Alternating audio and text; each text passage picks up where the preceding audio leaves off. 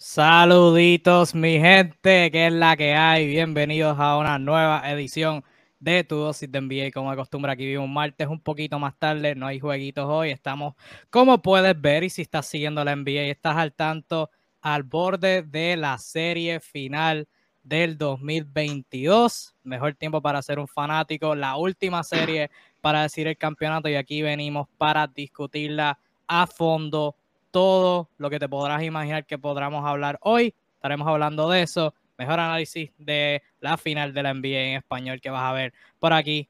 donde más va a ser? En NBA Discussions. Este que les habla Kevin Reyes y Francis 05. Junto a mí, el squad completo. The Shield is back.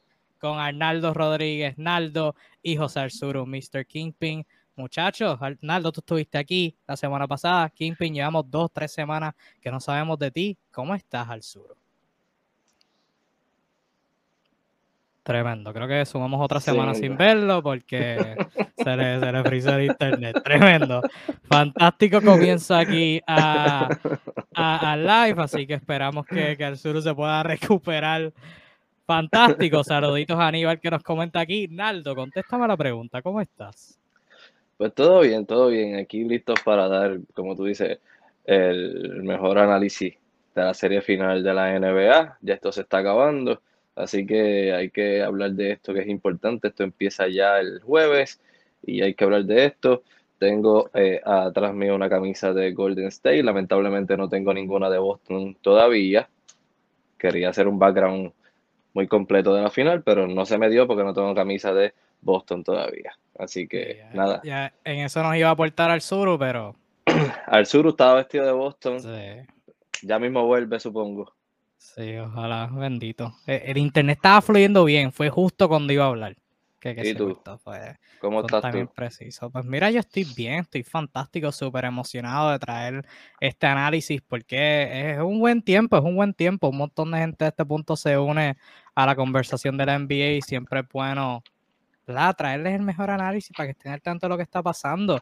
Y aquí llega al Suru, al Suru, brother. Ahora sí, ¿qué pasó? La racha se desfrisa por fin. ¿Qué es la que hay, Arzuro? ¿Todo bien? Me están muy coteando. No, vale, no, vale. Muy contento de estar con ustedes eh, eh, en esta previa a la, gran final, el momento cumbre de la, telenovela llamada NBA. Y nada, creo que, creo que es una final inesperada eh, en, todo el sentido, por ende, mucho de qué hablar. Hay muchas narrativas que, que ganar y este, todo el tema de la predicción es, es rico en matices porque estos son equipos con peculiaridades y estilos muy definidos, lo, que lo hace una, una final que sin lugar a dudas va a ser disputada. Y ojo, no se engañen, aquí no va a haber camino fácil. Sí, no es una serie, va a ser una serie sumamente reñida, por lo menos eso esperamos. Vamos a hablar de esa serie. Vamos usualmente en tu dosis de NBA hablamos de, algo, de algo que lo, lo más que, que trending que esté pasando y después sumamos unos cuantos temitas Hoy venimos estrictamente hablando de la serie final porque es lo más que importa. Así que vamos para encima a traerles todo eso, todo ese análisis bien completo. Y porque puede ser un tema muy largo, o sea, pues, tomando en cuenta que va a empezar el, jueves y que son es una serie de siete juegos y serie final donde los dos campeones de las conferencias se van a enfrentar, así que no hay más nada de qué hablar.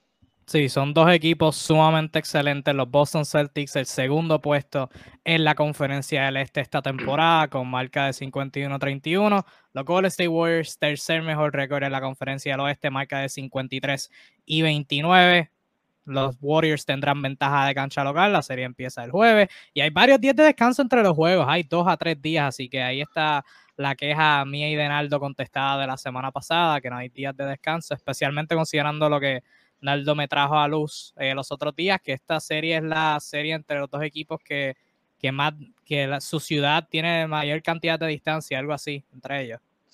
Sí, correcto. Este, esta serie representa la distancia más larga que van a viajar eh, unos equipos en una serie final.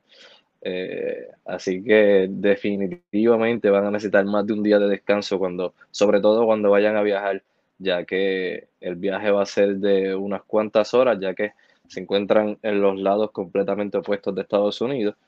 Eh, los viajecitos van a ser algo y canzones, así que lo mejor es que le dieran más de un día de descanso entre medio de cada juego. Sí, eso es así para tener el itinerario, para darles el itinerario completo para que vayan guardando la fecha. El primer juego es hoy jueves, 9 de la noche. Todos estos tiempos son Eastern Time, por lo menos de Puerto Rico. Eh, próximo juego será el domingo, el 5 de junio, a las 8. Luego el próximo juego va a ser el martes, el 8, a las 9. El próximo juego va a ser el jueves a las 10. O probablemente estoy diciendo los días de la semana mal. Este, pero el primer juego es el 2. Segundo juego es el 5. Tercer juego es el 8. Cuarto juego es el 10 quinto juego si es necesario el 13, sexto juego si es necesario el 19 y un séptimo juego si es necesario el 19, sexto juego sería el 16. Eh, sí que va a ser una serie sumamente reñida. Yo cuando vi este, esta, que este era el macheo, yo me, me, me dije a mí mismo, yo siento que estos equipos siempre se juegan bien reñidos. Por lo menos en las últimas temporadas de que Golden State formó su núcleo y desde como por lo menos desde 2014-2015, yo mi, mi sentir ha sido que durante todas las temporadas regulares estos dos equipos juegan partidos sumamente reñidos. Busqué la data, Basketball Reference, por temporada, todos los juegos, y la data respalda este pensar. Los Warriors y los Celtics han jugado 16 partidos de temporada regular desde, el 2000, desde la temporada del 2014 y 2015. Eh, tomé esa temporada porque fue cuando Golden State empezó su reino con Curry y Thompson dominando la liga y Draymond Green y compañía. Boston tuvo la ventaja en esos juegos, ganaron 9 de esos 16, perdieron 7. 11 de esos 16 juegos fueron decididos por 5 puntos o menos.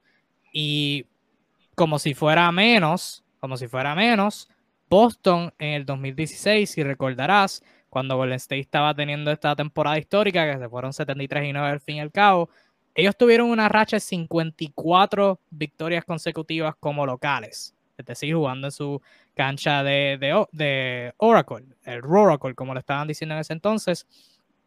Y adivina quién detuvo esa racha un tal viernes primero de abril. Los Boston Celtics, liderados por Marcus Smart y compañía. Creo que Jalen Brown también estaba en ese equipo, fue 2016. Jalen Brown estaba en ese equipo. Acababa de Creo que Al Horford estaba, sí, fue su temporada de novato. El próximo año fue que draftearon a Tatum. Así que hay un poquito de historia. Irónicamente, este equipo tuvo la oportunidad o pudieron, se pudieron haber enfrentado en la final del 2018 cuando, o 2000, este, la temporada que Boston llegó a la final de conferencia, el 2018. Contra Cleveland 2018. Contra los Cleveland Cavaliers que cayeron en siete juegos contra LeBron, un equipo que, que, quizás era un poquito inferior. Este, y de hecho, Marcus Smart recientemente, y lo voy a poner aquí el clip para que lo vean, hizo, o recientemente, no, eso fue un par de meses atrás, en el podcast de, de JJ Reddick, y él estableciendo quizás la confianza que tienen los Celtics sobre los Warriors, dijo que los Celtics sin, sienten todavía hasta el sol de hoy, según él, que ellos debieron haber ganado esa serie final. Así que voy a poner ese clip ahora, antes de, ir con el análisis, porque impresiones sumamente interesantes de parte de Marcus Smart.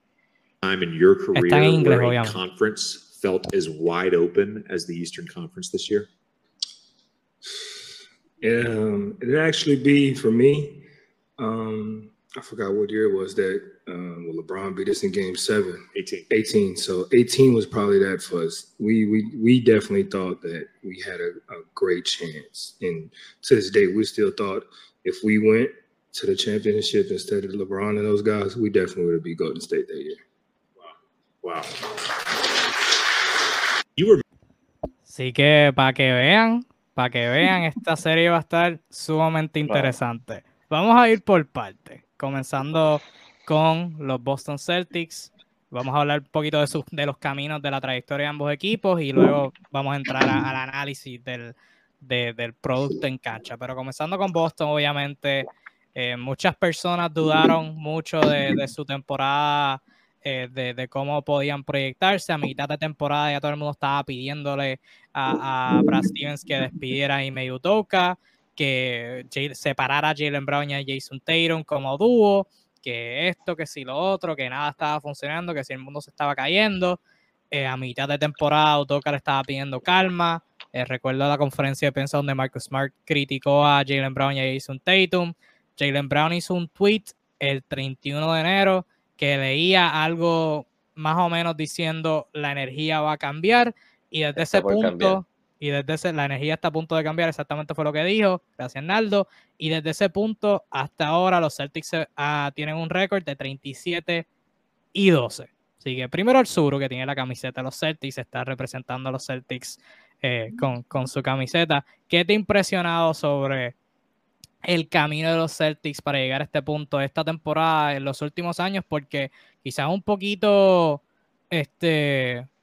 Se podría olvidar, pero no es la primera vez que los Celtics están, o sea, los Celtics han tenido un montón de éxito en las últimas temporadas, 2017 final de conferencia, 2018 final de conferencia, 2020 final de conferencia y ahora otra final de conferencia. Cuatro de los últimos seis años han llegado a la final de conferencia. Primera vez que llegan a la final de esos seis años. Arzuru, ¿qué te ha impresionado de esta temporada de ellos en particular? Indudablemente eh, el camino de los Celtics ha estado marcado por, por la presión, ¿no? Este, es un equipo que, que en los últimos años, el último lustro, quinquenio tal vez, este, ha acumulado una cantidad interesante de talento pero este, el éxito se ha quedado un poquito corto a, las expectativas. Claro está, un equipo, un ganador histórico como los Celtics de Boston, que acumulan N cantidad de, de, premios en sus vitrinas, siempre se le va a exigir más. Aunado a una fanaticada que tal vez sea la más férrea y orgullosa de todo el universo de la, de la NBA, como es la, de, la del estado de Massachusetts. Así que este, no es fácil, no es fácil lidiar con ese tipo de presión donde todos están a, la expectativa de qué puedes hacer. Y eso ha recaído en los hombros de, de los Jay, como los llaman, en el caso de, Jason Tatum y Jalen Brown durante estos últimos años. Eh, llamaba un poco la esperanza el, cambio de, timón que dio el equipo al, al hacer este movimiento tanto poco ortodoxo, aunque ya se ha visto en el pasado, de mandar a su, a su coach de varios años al puesto de general manager caso que tomó Brad Stevens, y darle la oportunidad a, uno de los tantos entrenadores de la escuela Popovich, en el caso de Yudoka. Esto nos generó muchas expectativas a todos los que seguimos la NBA, y para nadie es un secreto que el primer mes fue bastante desalentador, porque empezamos a ver lo mismo o, patrones similares al de la etapa de, Brad Stevens, eh, repitiéndose las, las, ofensivas por turnos, este, algunos temas con la rotación y, la falta de confianza en la banca. Y ese primer mes yo creo que fue terrible para los fanáticos de Boston porque veían como que otra vez lo mismo. Sí, tenemos un buen equipo, pero hasta ahí. Acto siguiente, en el, en el fin del año pasado, del 2021, empiezan las transformaciones donde Udoka empieza a ser realmente el coach del equipo, de implantar una marcial eh, estrategia defensiva, eh, a, establecer quiénes son los hombres de la rotación, prácticamente una rotación muy fija de nueve jugadores con dos, en el caso de Daniel Tice y, Peyton Pritchard, que, jalan algunos minutos, pero una rotación fija que van a ser sus hombres de batalla y se transforman en el mejor equipo defensivo de la liga. O sea, y de una manera tal, tan arrolladora, que cuando revisamos los, los guarismos de los distintos equipos desde el fin de año hasta ahora, o sea, los Celtics prácticamente le sacan una ventaja ridícula a todos los demás equipos eh, en varios renglones como defensive share, este, como este, puntos por cuartos, o sea, sobre todo la segunda mitad. Un equipo que se ve muy, muy este, incisivo eh, en la defensa, cerrando a, sus rivales, acosándolos constantemente, dándole libertad a Marcos Smart para ser ese líder este, defensivo. Y este, permitiendo que Al Horford, con sus limitaciones, producto de su edad, sea esa especie de mentor. Además de darle la batuta en pintura a un señor llamado Time Lord Williams, que se erige de una vez como uno de los grandes defensores eh, interiores de, toda la liga. Este, esa confianza que se le habían negado de alguna manera en el periodo de Steven, Udoka se la da.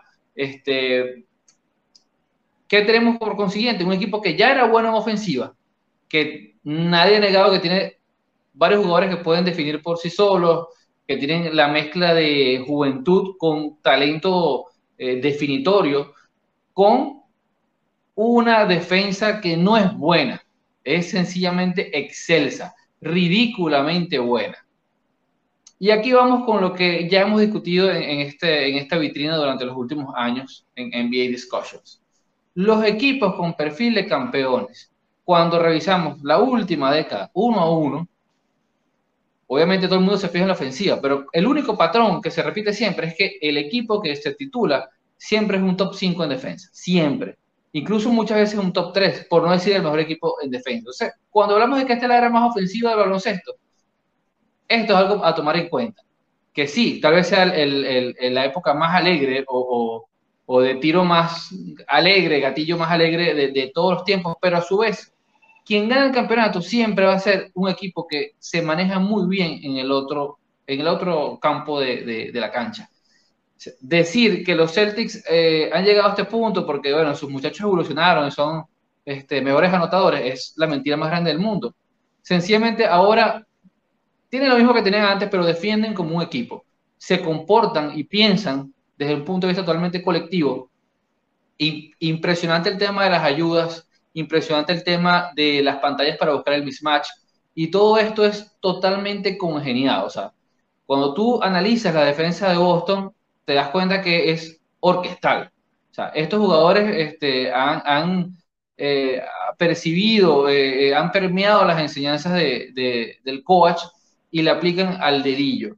Sin lugar a dudas que tener, y, y, e invito a todos los que día a día critican a Adolf Horford porque está viejo, porque tira mucho de la esquina. Aquí es donde los famosos intangibles este, salen, salen a la luz, pues. Ese tipo de mentoría, ese tipo de decisiones a veces que son sencillamente posicionales, solo se aprenden cuando tienes jugadores de ese tipo, pues, contigo. Porque no se trata de que tú corras más que el otro, que abras más los brazos. Se trata de que sencillamente sepas pararte donde debas pararte. Salvando las distancias, es un caso muy parecido a lo que logró Kit con los, con los Mavericks de Dallas. De, no es que estos jugadores sean fenómenos defensivos, sencillamente vamos a implantarles la mentalidad para que puedan defender siempre en la mejor posición posible. La diferencia es que el equipo de Boston no solo implantó una mentalidad que puede ser práctica y pragmática si se quiere, es que también son jugadores con un perfil de talento físico que les permite poder ser sobrenaturales ahora que tienen esta mentalidad bien definida. O sea, eh, tipos como Jason Tatum o Jalen Brown tienen todas las características para ser two-way players. Lo son, de hecho. Este, tú ves la facilidad que tiene Jason Tatum para venir desde atrás y, poder eh, recuperarse en ciertas jugadas y solo te puede recordar a LeBron James en su mejor momento cuando quiere defender. Si ves que tienes jugadores como Robert Williams, que sencillamente es un animal en defensa, y también tienes a Marcus Smart, que debe ser, sin lugar a dudas, de los mejores perimetrales de los últimos años en defensa, amén de tener un título ahora que, que, reafirma el hecho de ser el mejor defensor de la liga, te encuentras con eh, un equipo que tiene una capacidad totalmente tangible de secar a su rival. Esto va a ser vital de cara a quienes tienen al frente en esta final. Eh, no es un secreto que eh, la historia con, con, Golden State es totalmente diferente. Es un equipo que tiene muchas armas, muchísimas. Y sin lugar a dudas, Boston poder seguir confiando en su defensa para poder limitar las acciones del rival va a ser clave en esta serie.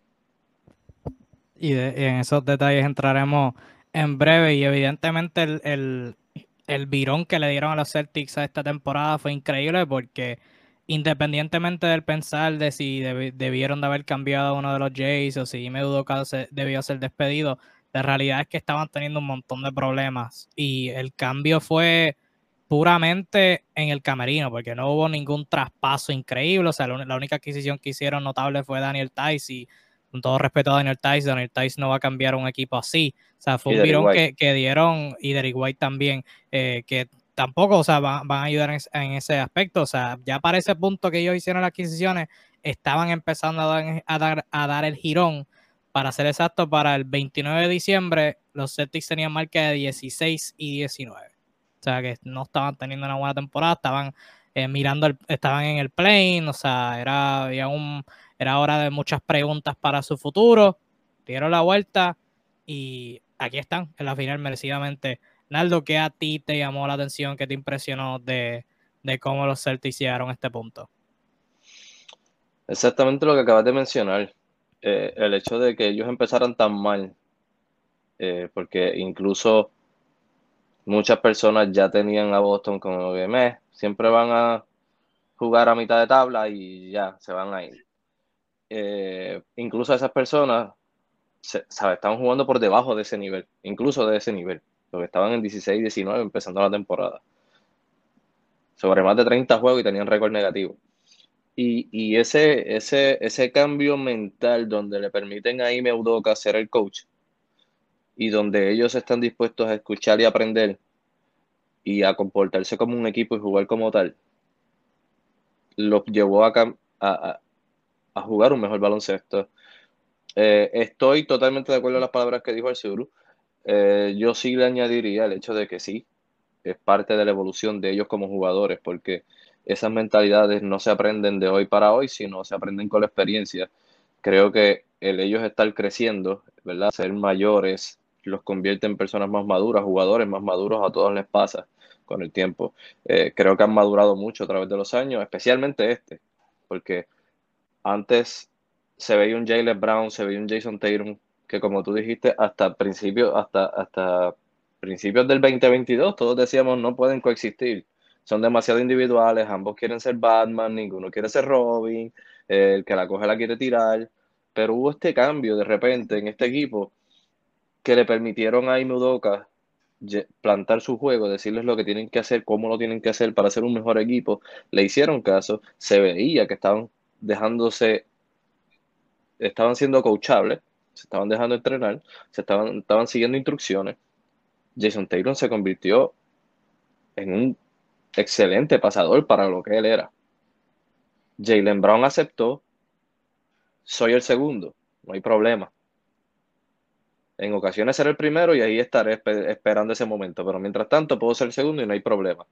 Y una parte bien importante, y Meudoka le dio la oportunidad a Marcus Smart de ser el point guard del equipo. No era solamente Jason Tatum bajando la bola. No era solamente Jason Tatum jugando uno contra uno. Era Marcus Smart. Marcus Smart aumentó sus asistencias, eh, tuvo más toques de balón, eh, tuvo más tiros, tuvo más presencia en el lado ofensivo, no solamente en el lado defensivo. Y eso le dio más libertad a poder Jason Taylor desplazarse en la cancha, Jalen Brown desplazarse en la cancha, venían los cortes al canasto. Eh, fue, fue un baloncesto mucho mejor. Y al sol de hoy, el mejor equipo, el mejor equipo que ha jugado en el 2022. El mejor récord lo han tenido ellos. Eh, honestamente, aposté a ellos contra, contra Brooklyn en una serie de siete juegos. Se fueron en cuatro. Aposté a que ellos perdían en la segunda ronda. Pasaron. Aposté a que ellos perdían en la final de conferencia y pasaron. O sea, este equipo no ha hecho otra cosa que no sea sorprender a todo el mundo, excepto, bueno, la realidad es que hasta sus fanáticos tienen que aceptar que están sorprendidos con el desempeño del equipo, porque hasta ellos debieron estar, deben estar sorprendidos. Y, para bien, ¿no? Están hoy eh, en la final de la NBA por primera vez desde el 2010. Este, y, esa ha sido la parte más impresionante. Una transformación así a mitad de temporada no es algo que, que pueda recordar que haya visto en algún equipo de esa forma o por lo menos no en la historia reciente que pueda tener en mi cabeza. Sí, para cerrar con los Celtics, quiero recalcar eso, o sea, la transformación que, que todos dieron como, como jugadores, porque hay personas que van a decir, pues estaban desarrollándose como jugadores, parte de, pero el desarrollo de los jugadores no es siempre lineal, o sea, esto no es tu k que tienes tu potencial puesto a tal número y de los 24 a 25 vas a dar un salto obligado, 100%, o sea, a veces no pasa.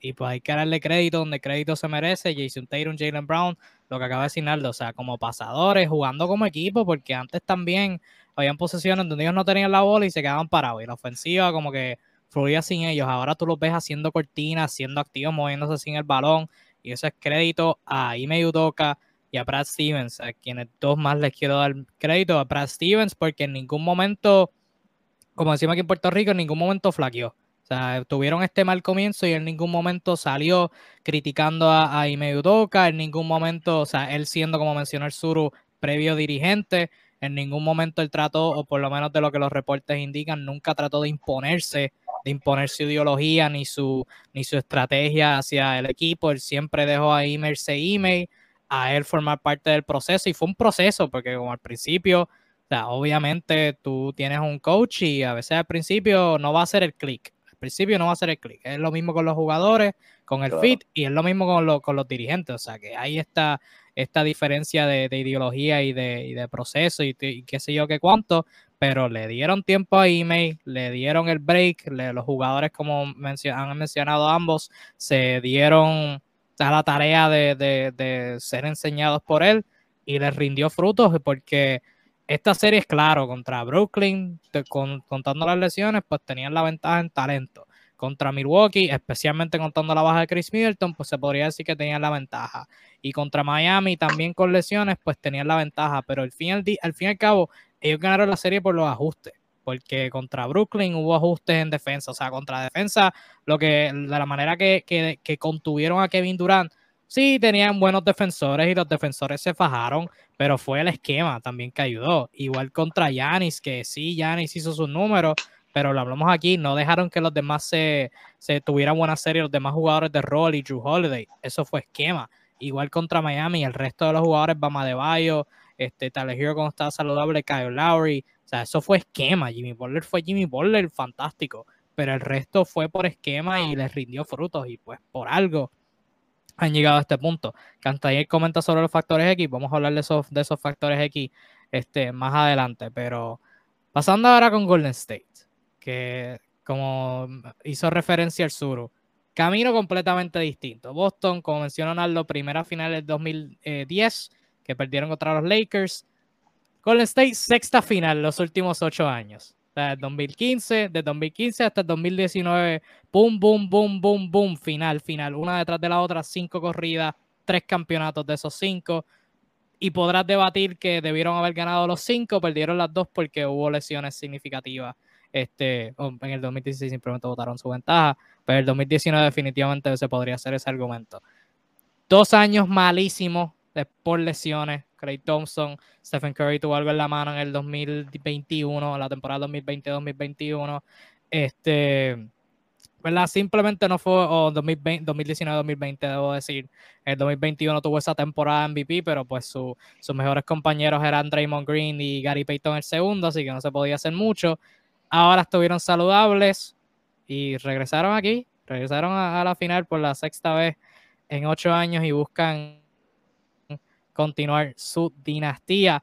Arzuro, quiero empezar contigo porque me acuerdo que nosotros eh, teníamos nuestros habituales tu dosis de NBA toda la temporada y Golden State tuvo un buen comienzo y todo el tiempo tú me decías sí, pero sí están teniendo un buen comienzo, pero cuando llega ahora los playoffs, creo, creo que no la van a tener. Y a, tu, o sea, tu defensa, claro, todo el mundo pensaba que Phoenix iba a ser el equipo a vencer. No vimos esa serie porque Phoenix le pasó lo que le pasó. Este, pero para ti, de ese punto de tu, de tu no tener tantas expectativas de, finalistas para los Warriors hasta ahora, donde están a cuatro juegos de ganar el campeonato, ¿qué ha cambiado para ti en tu percepción sobre ellos? ¿Qué te ha impresionado?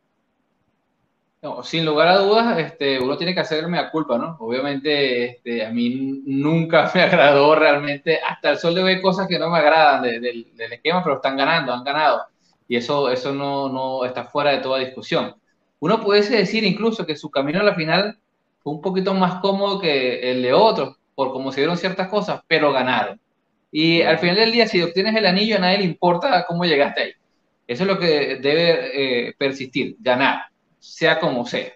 Eh, pero Golden State es un equipo maravilloso, es un equipo maravilloso, un equipo que por sí solo ya tiene un legado, esto es una nueva versión de, ese mismo legado, ¿no? Con caras viejas, algunas caras nuevas, mismo dirigente, misma cultura, eh, y eso no se puede obviar.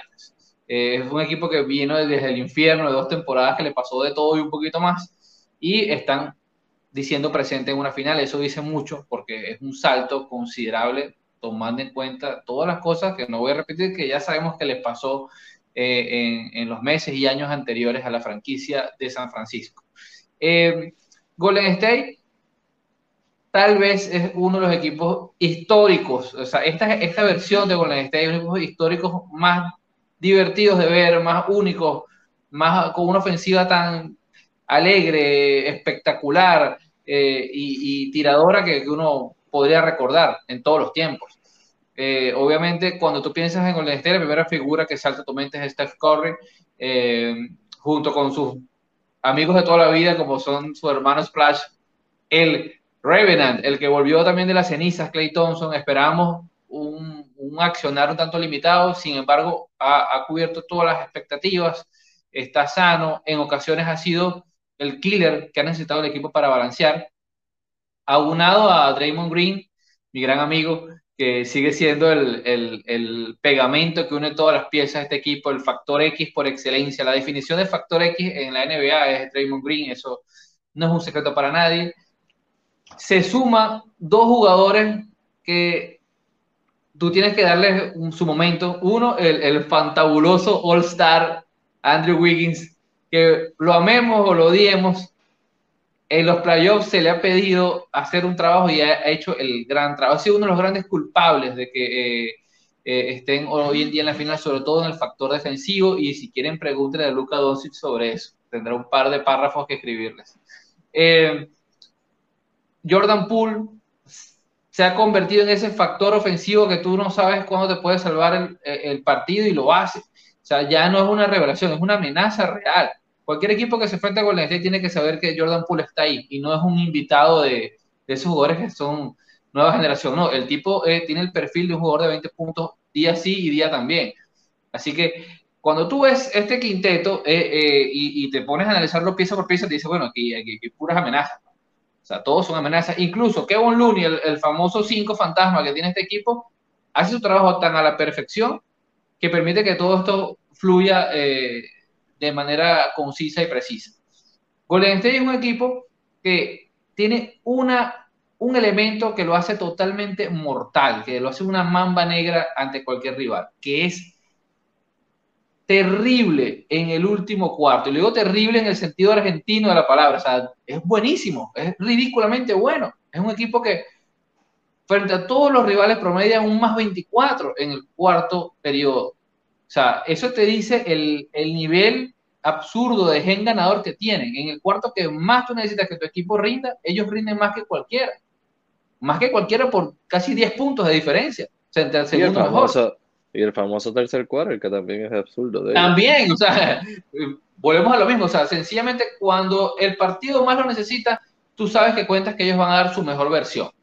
Eso los hace siempre eh, una amenaza. Una amenaza. Este equipo es una amenaza constante, viviente, un ente que sencillamente está diseñado para lastimarte, para hacerte daño de distintas maneras. Eh, y esto quiero recalcarlo ¿por qué? porque lógicamente cuando la gente ve este deporte siempre quiere buscar un rostro, ¿no? Y, obviamente el rostro de esta franquicia es Steph Curry. Y a veces este año se le ha criticado en ciertos momentos de la temporada donde su rendimiento ha bajado.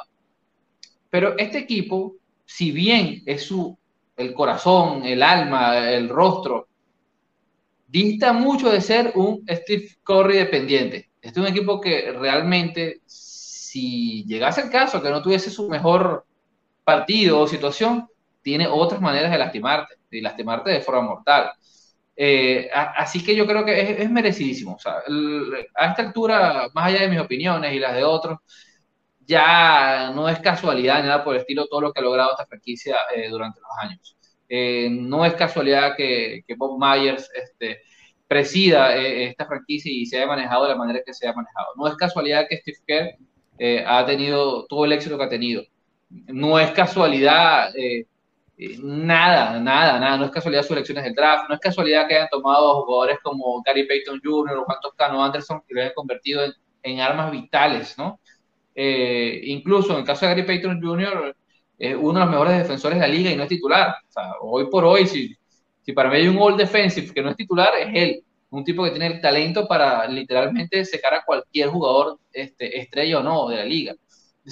Eh, sin, lugar a dudas un, un, una nómina súper completa, eh, súper efectiva, que se conoce su libreto, conoce a qué juegan y por sobre todas las cosas se tienen confianza y fe en sí mismos. Ya saben lo que es ser campeones ya tienen esta aura consigo. Eh, y eh, algo todavía más peligroso, disfrutan lo que están haciendo. Y quiero hacer énfasis en esto, porque este equipo, quizás lo que difiere a los Warriors del resto, es que todos compiten, es cierto, pero tal vez Golden State sea un equipo que, pase lo que pase, están disfrutando lo que está pasando. Naturalmente, ellos están divirtiendo. Es un equipo que no se olvida de, ese, de esa pequeña niñería, factor infantil que, lleva a ser, a ser un basquetbolista profesional en algún momento de su vida, que es divertirse. Este es un equipo que se sabe divertir, que se reconocen entre ellos, que juegan con la pelota. Sus 68% de sus puntos vienen tras asistencia. Correcto, no hay nadie que lo haga más. Se conocen así, se disfrutan mutuamente y van a divertirse. Ganan el título o no, te van a dar una función de espectáculo que es lo que necesita una gran final de la mejor liga del mundo. Así que tener el Golden State en este momento no es más que una alegría, no solo para sus fanáticos, o los fanáticos que, bueno, son recientes de la última década, sino para la liga en sí mismo. ¿Por qué? Porque merecen estar ahí y porque nos demuestran que siempre hay segundas oportunidades. Que pase lo que te pase, tú tienes chance de revalidar. Y esto es lo que han hecho. Tengas lesiones, pase lo que pase, te salga todo mal, siempre hay una segunda oportunidad y eso en el vivo ejemplo de esto. Sí, y ellos juegan la, el baloncesto más bonito que se puede jugar. O sea, una extensión de, de lo que, del estilo de juego de los San Antonio Spurs y merecidamente Steve Kerr viniendo de ese árbol, de ese coaching tree, como le dicen en inglés. Eh, es fantástico a veces ver las estrellas dominar el juego y es bonito ver a Curry tirarse esas bombas de 40 pies del canasto y anotarlas de malla y toda la cuestión. Pero lo más increíble es cuando están todos moviendo el balón y fluyendo y, ah, ok, no tenemos un tiro, vamos a buscarte, toma, toma la bola, una cortina aquí, una cortina por allá. Mientras todo esto está pasando, Curry está corriendo, corriendo tres millas por la, por la esquina opuesta.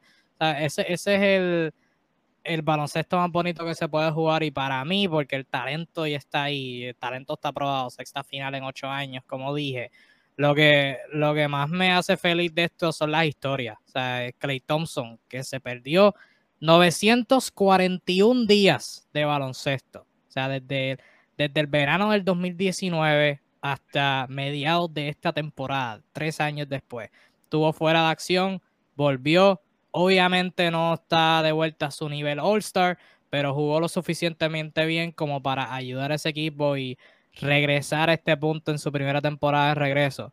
Eh, Andrew Wiggins, la historia de él, siendo un calificado como, no un bust, porque era buen jugador, pero una decepción, o sea, siendo el primer pick de su draft, uno lo un, un bust, un bust tomando en consideración el pick que fue y las expectativas que había. Número uno, y lo veían como el próximo Kobe, cosas así bien absurdas que es como que no es culpa de él, pero al mismo tiempo como que Simplemente era un jugador que dominaba el tiro a media distancia, no, no metía mucho de tres, no defendía, no ponía como que mucha energía en, la cancha. Y ahora, como mencionó el Suru, todo lo opuesto. Eliminó los tiros de media distancia de su repertorio por completo y su especialidad son esas cosas pequeñas, son la defensa, lo que no hacía, tomar el mejor macheo del otro equipo, lo que no hacía y bien que lo hace ahora. O sea, esas jugadas pequeñas de, de balones sueltos y toda la cuestión, eso es ahora lo que está haciendo y claro, podrás decir, claro, haciéndolo en Golden State cualquiera, pero también hay que darle su mérito a él porque, o sea, él, ahora mismo cobra como si fuera un jugador max porque tenía esa expectativa y la, evolución que ha dado en su juego ha sido fascinante y dos jugadores bien rápidos. Jordan Poole, que hace un año, cuando Golden State estaba teniendo esas dificultades, Jordan Poole no se veía como un jugador de NBA. O sea, su ofensiva como que no era no tenía mucha disciplina, obviamente el tiro no estaba entrando, forzaba un montón de jugadas, todavía no, se, no, no jugaba como que para el sistema, el movimiento del sin el balón no estaba ahí. Un año después, todo lo contrario, y aún sin Stephen Curry en cancha, sin Clay, obviamente al principio de la temporada sin Clay, y en distintos puntos cuando Curry estuvo fuera, él jugaba como si nada, o sea, se ve, se ve como un jugador de NBA que obviamente ahora en el verano hablaremos de él, va, se va a merecer una extensión bastante buena.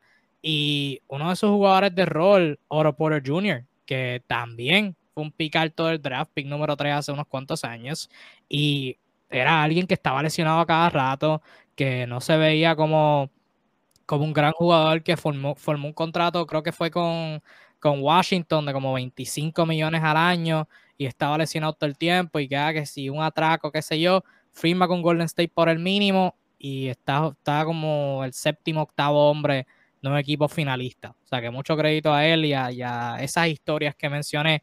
Naldo, para ti, para ir al análisis como tal del, de, la serie, ¿qué te ha impresionado sobre, sobre esta sexta apariencia en la final de estos Golden State Warriors?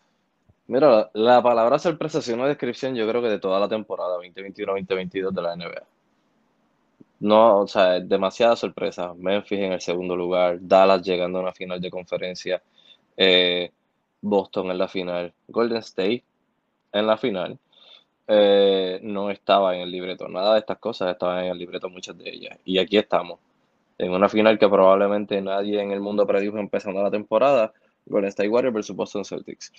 Eh, habiendo dicho esto, eh, Golden State sorprendió desde el día 1 que empezó la temporada, cuando arrancaron con un récord como de 17 y 1.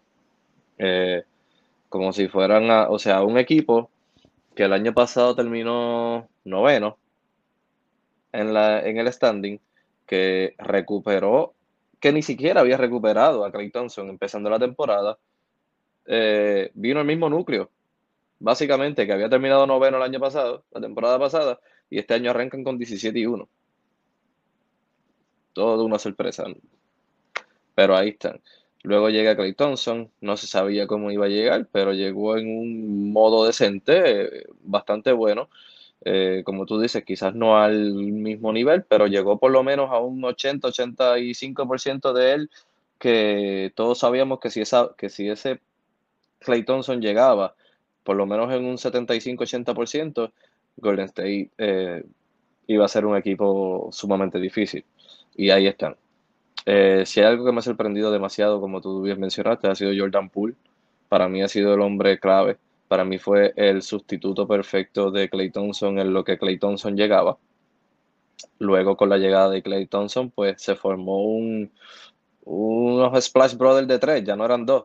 Porque Jordan Poole vino a ser un Splash Brother eh, con la gran diferencia de que Jordan Poole tiene movimientos de balón, sabe crear su propio tiro y lo hace de manera espectacular cuando hace falta. No es, como ya han hablado ustedes, no es una regularidad en Golden State, es un sistema perfecto, es un sistema bonito donde comparten demasiado la bola, donde en cada jugada y en cada posición hay cuatro o cinco pases antes de ver un tiro, donde hay, a excepción de las veces que Draymond Green le metió un pelotazo en la cabeza a alguien, ellos se conocen a la perfección de que pueden jugar casi a ojos cerrados y saben dónde están ubicados. Eh, la realidad es que el sistema ha creado a estos jugadores y que cada uno de ellos se haya moldeado a este sistema. Porque no es llegar y, o sea, no porque tú llegaste a, Golden State tú vas a lucir. No, eso no es obligatorio. Tú tienes que ser un jugador coachable, tú tienes que ser un jugador que esté dispuesto a adaptarse, que esté dispuesto a tocar la bola simplemente para pasarla nuevamente y irse a correr aunque no vayas a hacer más nada. Son cosas y pequeños detalles, como tú dices, son los pequeños detalles. Este sistema se compone de pequeños detalles.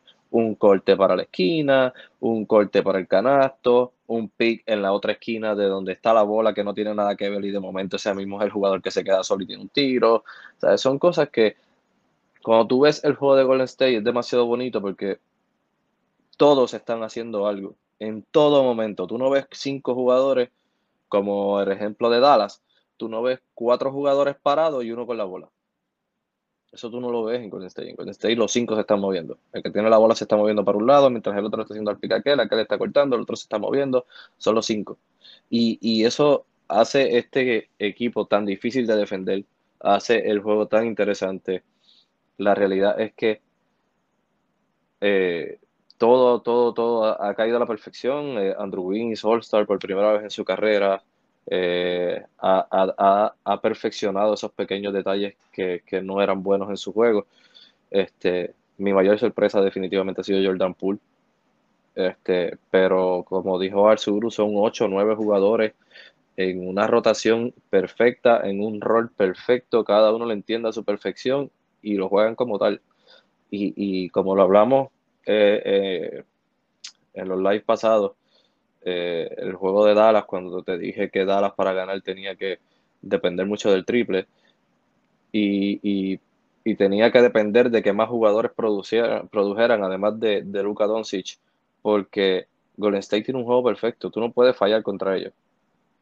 Un día te falla un jugador y perdiste, porque ellos están a bombardear entre 3, 4, 5 jugadores. Y, tener una superestrella, que esto es algo que, que, mucha gente lo toma mal. Esto, mucha gente lo toma mal y mucha gente critica a Stephen Curry por esto. Pero tener una superestrella sabiendo que es la cara del equipo.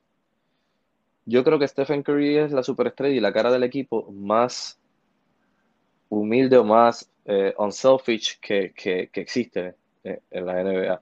Es un jugador que, a pesar de ser la cara, y pasó tan reciente como el último juego contra Dallas, puede ser la cara de la NBA, pero si él tiene que tomar menos de 10 tiros porque otros jugadores están calientes, lo va a hacer, no le importa. Y eso los hace más difíciles y más letales todavía, porque tú no sabes quién te va a atacar. Porque cuando tú juegas contra Luka Doncic, tú sabes que Luka Doncic te va a atacar todo el tiempo. Cuando tú juegas contra, eh, digamos, Joel Embiid, cada vez que él toca la bola, tú sabes que él te va a atacar. Cuando Kevin Durant coge la bola, tú sabes que él te va a atacar. Stephen Curry no necesariamente te va a atacar. Y tú no sabes el día que te va a tirar 20 tiros o el día que te va a tirar 8. Y él sabe que cuando él quiera tira los 20 tiros y te va a meter la cantidad de bolas que él quiera porque es el mejor tirador que existe en la historia. Sin embargo, no juega como tal, no siempre juega como tal. Y eso es, eso es peligroso. La realidad es que es sumamente peligroso porque entonces le zumbas al mejor defensa que tú tienes, pero entonces otro jugador, él hace que otros jugadores se encarguen de la ofensiva. Entonces dice, ok, él no está en ese modo hoy, le cambias al defensa, entonces él empieza a atacarte y tú no sabes cuándo hacer switch, tú no sabes cuándo atacarlo, tú no sabes cuándo... Eh, es bien impredecible el, sistema de Golden State y es lo que los hace tan y tan y tan difícil de defender. Este, y, va a ser una súper, súper tarea poder defender a este equipo eh, para los Boston Celtics siendo la mejor defensa de la NBA esta temporada. Tienen las piezas, porque las tienen todas las, todas las piezas de, Boston pueden defender demasiado bien y, pueden defender a, Golden State lo mejor que se pueda. Pero hay que ver qué es lo mejor que se pueda en esta serie. Y excelente esa transición. Vamos ahora a analizar la serie.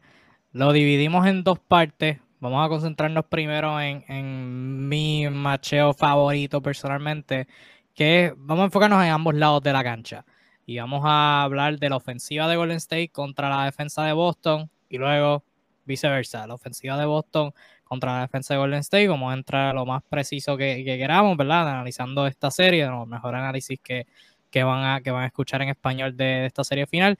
Y al final vamos a hablar de factores X, macheos interesantes y de narrativas. Castañel, que tranquilo, y tú estoy viendo tus comentarios, pues de eso vamos a hablar al final. Pero primeramente, la ofensiva de Golden State contra la defensa de Boston, como mencionó Naldo. Y para romper el hielo con esto, lo más que me interesa de, este lado de la cancha particularmente es a lo que tú acabas de hacer de referencia, el movimiento dinámico de Golden State, que nunca se paran de mover, como lo hemos hablado durante los, los últimos meses, los últimos años, desde que estamos hablando aquí en NBA Discussions, versus la defensa de Boston, que A, desde el 2022, desde enero, han sido la mejor defensa en toda la liga. Y B, durante toda la temporada, cuando estaban jugando bien, cuando estaban jugando mal, son el equipo que hicieron más switch durante toda la temporada. Hace cuando hay una cortina en el perímetro, hacían el switch cambiando de marca. El que está defendiendo la cortina defiende el que tiene el balón y el que está defendiendo el balón defiende la cortina. Tienen cinco defensores en ese cuadro titular, que son cuando idealmente están saludables. Y es Smart, Brown, Tatum, Horford y Robert Williams, cinco defensores que pueden, pueden vivir en el lado opuesto. O sea, Robert Williams, Al Horford pueden vivir en el perímetro. Marcus Smart, contra la mayoría de los jugadores grandes, puede vivir defendiendo el poste. Jason Tatum puede defender el aro si, si tiene que hacerlo, porque tiene la altura. Jalen Brown igual puede, puede hacerlo. eso para mí va a ser lo que más intriga me causa. Eh, y haciendo como como último punto, para antes de, pasarse a ustedes si quieren comentar algo, ¿cuál es el ritmo de Golden State? Porque idealmente creo que, ¿verdad? Hablaremos ahora de las coberturas que Boston puede usar, que va a ser una batalla interesante, particularmente cuando los hombres grandes están defendiendo cortinas, pero suponiendo que hagan switch en todas las acciones, que es una posibilidad, switch 1 a 5. estoy bien interesado de ver cómo Golden State mantiene su ritmo, porque, porque cuando los equipos no están haciendo switch, o sea, eso es buscando, si, sigue el movimiento de balón y el movimiento de hombro hasta que consigamos esa apertura. Esto recuerda a, los macheos que tuvieron contra Houston en el 2018-2019, que Houston se preparó para, para Golden State particularmente y hacían switch en todo. Chris Paul, y Gordon, James Harden, PJ Tucker, Clint Capela, switch 1 a 5 y muchas posesiones Clint Capela defendiendo a Stephen Curry porque hacían switch en todo. Para ese año obviamente tenían a Kevin Durant y Stephen Curry estaba más joven y Clay Thompson estaba más saludable y podían crear tiros, pero ahora contra esta defensa particular de Boston que tiene más altura que Houston tuvo en cualquier punto de esas dos temporadas que tienen la excelente defensa que tienen, porque no es que hacen switch, es que, como lo han mencionado ustedes dos, la calidad de defensores que tienen, o Marcus Smart, jugador defensivo del año, Jason Tatum y Jalen Brown, sumamente mejorado en ese lado. Robert Williams, de los mejores defensores en la pintura. Al Horford, súper versátil. Desde la banca, Derek White, Peyton Pritchard, que puede hacer un buen trabajo. Daniel Tice, que puede hacer un buen trabajo. O sea, la calidad de defensores que tienen y el talento que, tienen para hacer switch, porque la comunicación siempre está al 100 con ellos. Estoy bien interesado de ver cómo, cómo el ritmo de Golden State se mantiene, si aunque más switch, aunque, o sea, sin importar la cantidad de switch que hayan, que, que sigan moviendo el balón y que no se inclinen con tirar tiros uno contra uno, que no sea Clay Thompson tirando un tiro defendido, porque, este, ¿verdad? Puede pasar si tú ves que todo el mundo está haciendo switch, nada está, está pasando pues te inclinas a irte en el uno contra uno contra lo que piensas que es un mismatch, cuando en realidad, por la mayor tiempo del, por la mayoría del tiempo que jueguen contra Boston, no hay un mismatch claro. A menos que sea Al Horford contra Stephen Curry, y aún así no es un mismatch tan como que grave. O sea, tú vives con eso. Este, Naldo, ¿qué te parece como que ese macheo entre a lo que hiciste referencia ahora? Este, no sé si quieres abundar sobre eso, la defensa de, de Boston que con su talento contra todo ese movimiento de Golden State. Fíjate, va a ser un match interesante, como tú acabas de decir, y ese es mi punto clave para Golden State. Creo que mientras esté ese cuadro titular que tú mencionaste, creo que el plan de Golden State va a ser atacar a All Horford. Creo que es el más lento de los cinco, creo que es el que es el que en el perímetro, pues más débil es. So, un equipo del perímetro como Golden State, creo que va a tratar de hacer todo lo posible por atacar a Al Horford todas las veces que se pueda. No es que sea un mal defensor, como tú lo explicaste, es muy bueno eh, y muy versátil, pero creo que es el más lento de todos. Y creo que esa va a ser la clave, creo que esa va a ser la estrategia ¿no? de, los Golden State Warriors. Mientras esté ese cuadro titular, hay que ver qué tan, tanto daño pueden hacerle a All Horford que quizás haga que Ime Udoka intente jugar eh, con un solo hombre grande. Eh, para evitar ese tipo de, sufrimiento en el lado defensivo. Este, que continuando, ¿verdad? Eso mismo ah, también hay que ver hasta qué punto Imudoka puede aguantar esa parte porque en el lado ofensivo, ese junte de los dos hombres grandes va a ser un macheo a su favor. Porque Golden State en algún momento va a querer jugar con su alineación de la muerte donde tienen a Daniel Green como centro y a, Andrew Wiggins como power forward. Y, son sumamente pequeños. Y ahí es en donde Old Horford puede eh, atacarlos. Ofensivamente, Robert Williams va a coger un sinnúmero de rebotes ofensivos posiblemente entre ellos los dos. Y, eso va a ser algo a favor de ellos, aparte de que incluso hasta Jason Tatum va a ser más grande que todo el equipo de Golden State en ese momento. Sabe que, como bien dijiste ahorita, Boston tiene una altura que ningún equipo ha tenido a la hora de defender a Golden State. Y son altos que son súper hábiles, capaces de defender un hombre más pequeño. Eh, Jason Tatum fue capaz de defender hombre a hombre sin pena alguna a Kevin Durant y eso no lo, se le puede decir a todo el mundo. Marcus Smart acaba de ganar el defensa del año. Obviamente es quien se va a encargar de defender a Stephen Curry uno contra uno. Eh, Jalen Brown es un jugador que sin duda alguna y sin ningún tipo de problema puede seguir a Clay Thompson por toda la cancha. Mientras haga todos los cortes de canasto que él hace y vaya cortando por las cortinas y saliendo de las cortinas y todo eso, Jalen Brown puede seguirlo en todo tiempo. Así que va a ser un macheo sumamente interesante y yo creo que esto va a ser un macheo de, de pulseo. Aquí ellos van, ambos coaches van a pulsear a ver quién va a dominar más con su estrategia si Udoka va a dominar más con los dos hombres grandes en cancha y va a obligar a Steve, a, Steve Kerr a usar más a Kevin, a, Kevin Looney, que normalmente empieza el juego pero no juega mucho.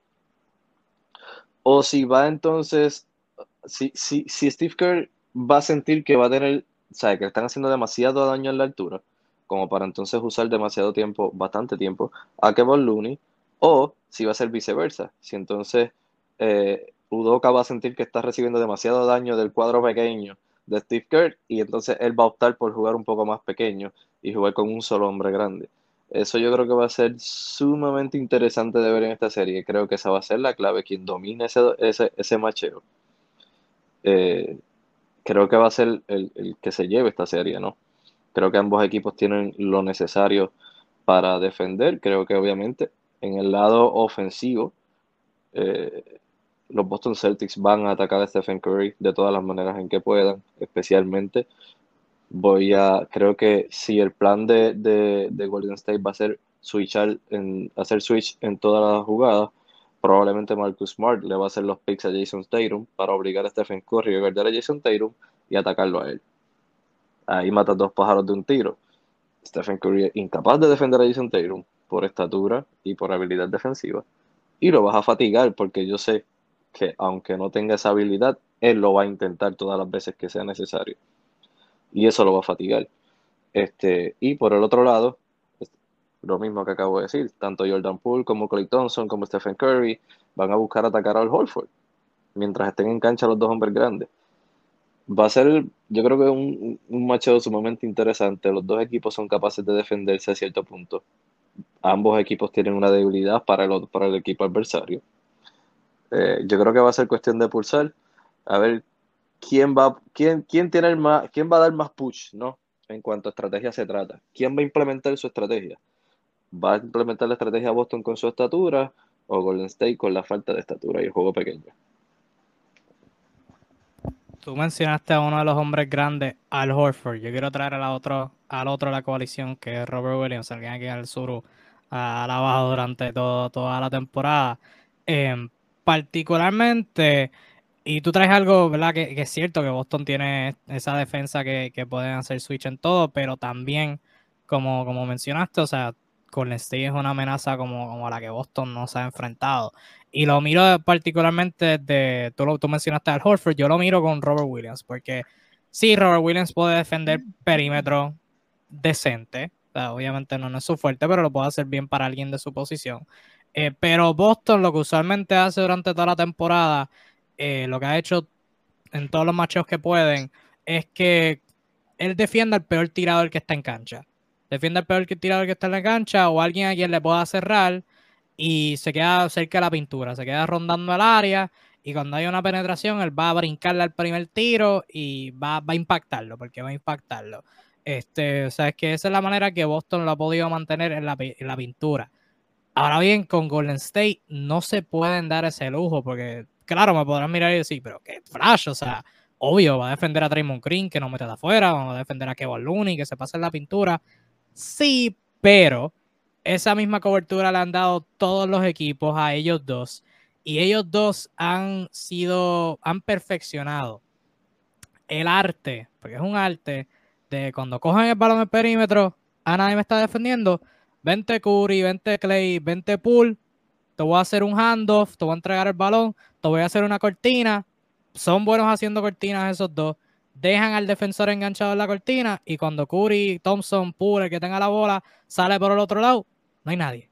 Porque el que se supone que está defendiendo a Kevin Looney está por ahí abajo en la pintura porque Kevin Looney no es una amenaza en tiro. Lo mismo con Draymond Green esa es la amenaza que ellos dos presentan. No te van necesariamente a meter el tiro de afuera. Draymond Green quizás dos o tres de cada 20, pero y Looney no los va a intentar. Pero si no los defiendes, te despegas por completo, le abres esa, esa vía a los tiradores de Golden State, a ellos hacer una cortina y abrirle. So, Robert Williams asumo que va a empezar defendiendo a Kevin Looney eh, y Horford a Green, pero tiene que defender cerca a nivel y entonces ahí como que crea el dilema, ¿qué haces con él? O sea, juegas un hedge, este, juegas en un drop que él con sus brazos largos puede impactar el tiro, haces switch y entonces dependes con de Al Horford o Jason Tatum que pueden defender la pintura, obviamente no al mismo nivel de Robert Williams ni cerca, pero este, o sea, eh, no es tan mala alternativa. Y entonces Robert Williams de nuevo no es como que lo mejor defendiendo el perímetro, pero no es malo para alguien de su posición. So, Suru, ¿cómo tú ves esa, esa batalla más o menos con, con Robert Looney defendiendo acciones con jugadores de perímetro? Efectivamente, que este, bueno, e, es, cierto, el planteamiento que hace inicialmente Naldo es, verídico, ¿no? Lo lógico, si tú te, lo visualizas como Golden State, ¿qué hago? Ataco al más lento. Es un equipo rápido, equipo dinámico, ¿a quién ataco? Al, al débil de la camada en velocidad. Sin embargo, Boston tiene un par de posibilidades que son bien factibles para eh, manejar esa situación. Una de ellas es, sí, hablando de switch, que es lo más importante en esto, es comenzar con un gran switch desde el principio. Eh, usar a Robert Williams como un falso 4 y usar a Horford como un falso 5. ¿Por qué? Porque ellos saben que Golden State no va a atacar la pintura, no lo hace regularmente y no va a empezar a hacerlo en una final cuando ya una manera le ha funcionado tan bien. Se pudiesen prescindir de, de ser tan férreos abajo del aro eh, en detrimento de tener más movilidad. Eh, como bien tú decías, que Time Lord eh, no sea precisamente el mejor defensor perimetral no lo hace necesariamente malo. Es un tipo, es un pivot pequeño, un pivot de 2 metros 1, este, bastante sólido, pero no es una torre precisamente. Esencialmente tiene un poder de salto brutal y una lectura defensiva bastante alta. Así que pudiese jugar esa, esa carta desde el principio. Obviamente, si no te funciona, y aún así Horford desluce, o el mismo gran, eh, Robert Williams desluce, eh, pudiésemos estar viendo muchos minutos en cancha de Grant Williams. No nos olvidemos de Grantcito. Este, uno de los éxitos de la rotación de Boston este año ha sido darle confianza a Grant, a lo que venimos trabajando hace dos años. Definitivamente. Y yo peleando. Este, si Udoka tuvo el, el, el, valor de poner a Grant Williams a defender ante Tocumpo, créanme que lo va a usar en cualquier situación ahora. Sea, lo pones a defender al tipo mm, físicamente más poderoso de la liga bueno, puede tener responsabilidad de defender a cualquiera de aquí en adelante. Ya, ya es la visa de, de, jugador útil para el equipo, ya la tiene. Así que en cualquiera, si esta situación original no funciona tan bien, créanme que vamos a ver muchos minutos en cancha de Grant Williams para darle precisamente más movilidad. ¿Qué es lo que no debe hacer Boston?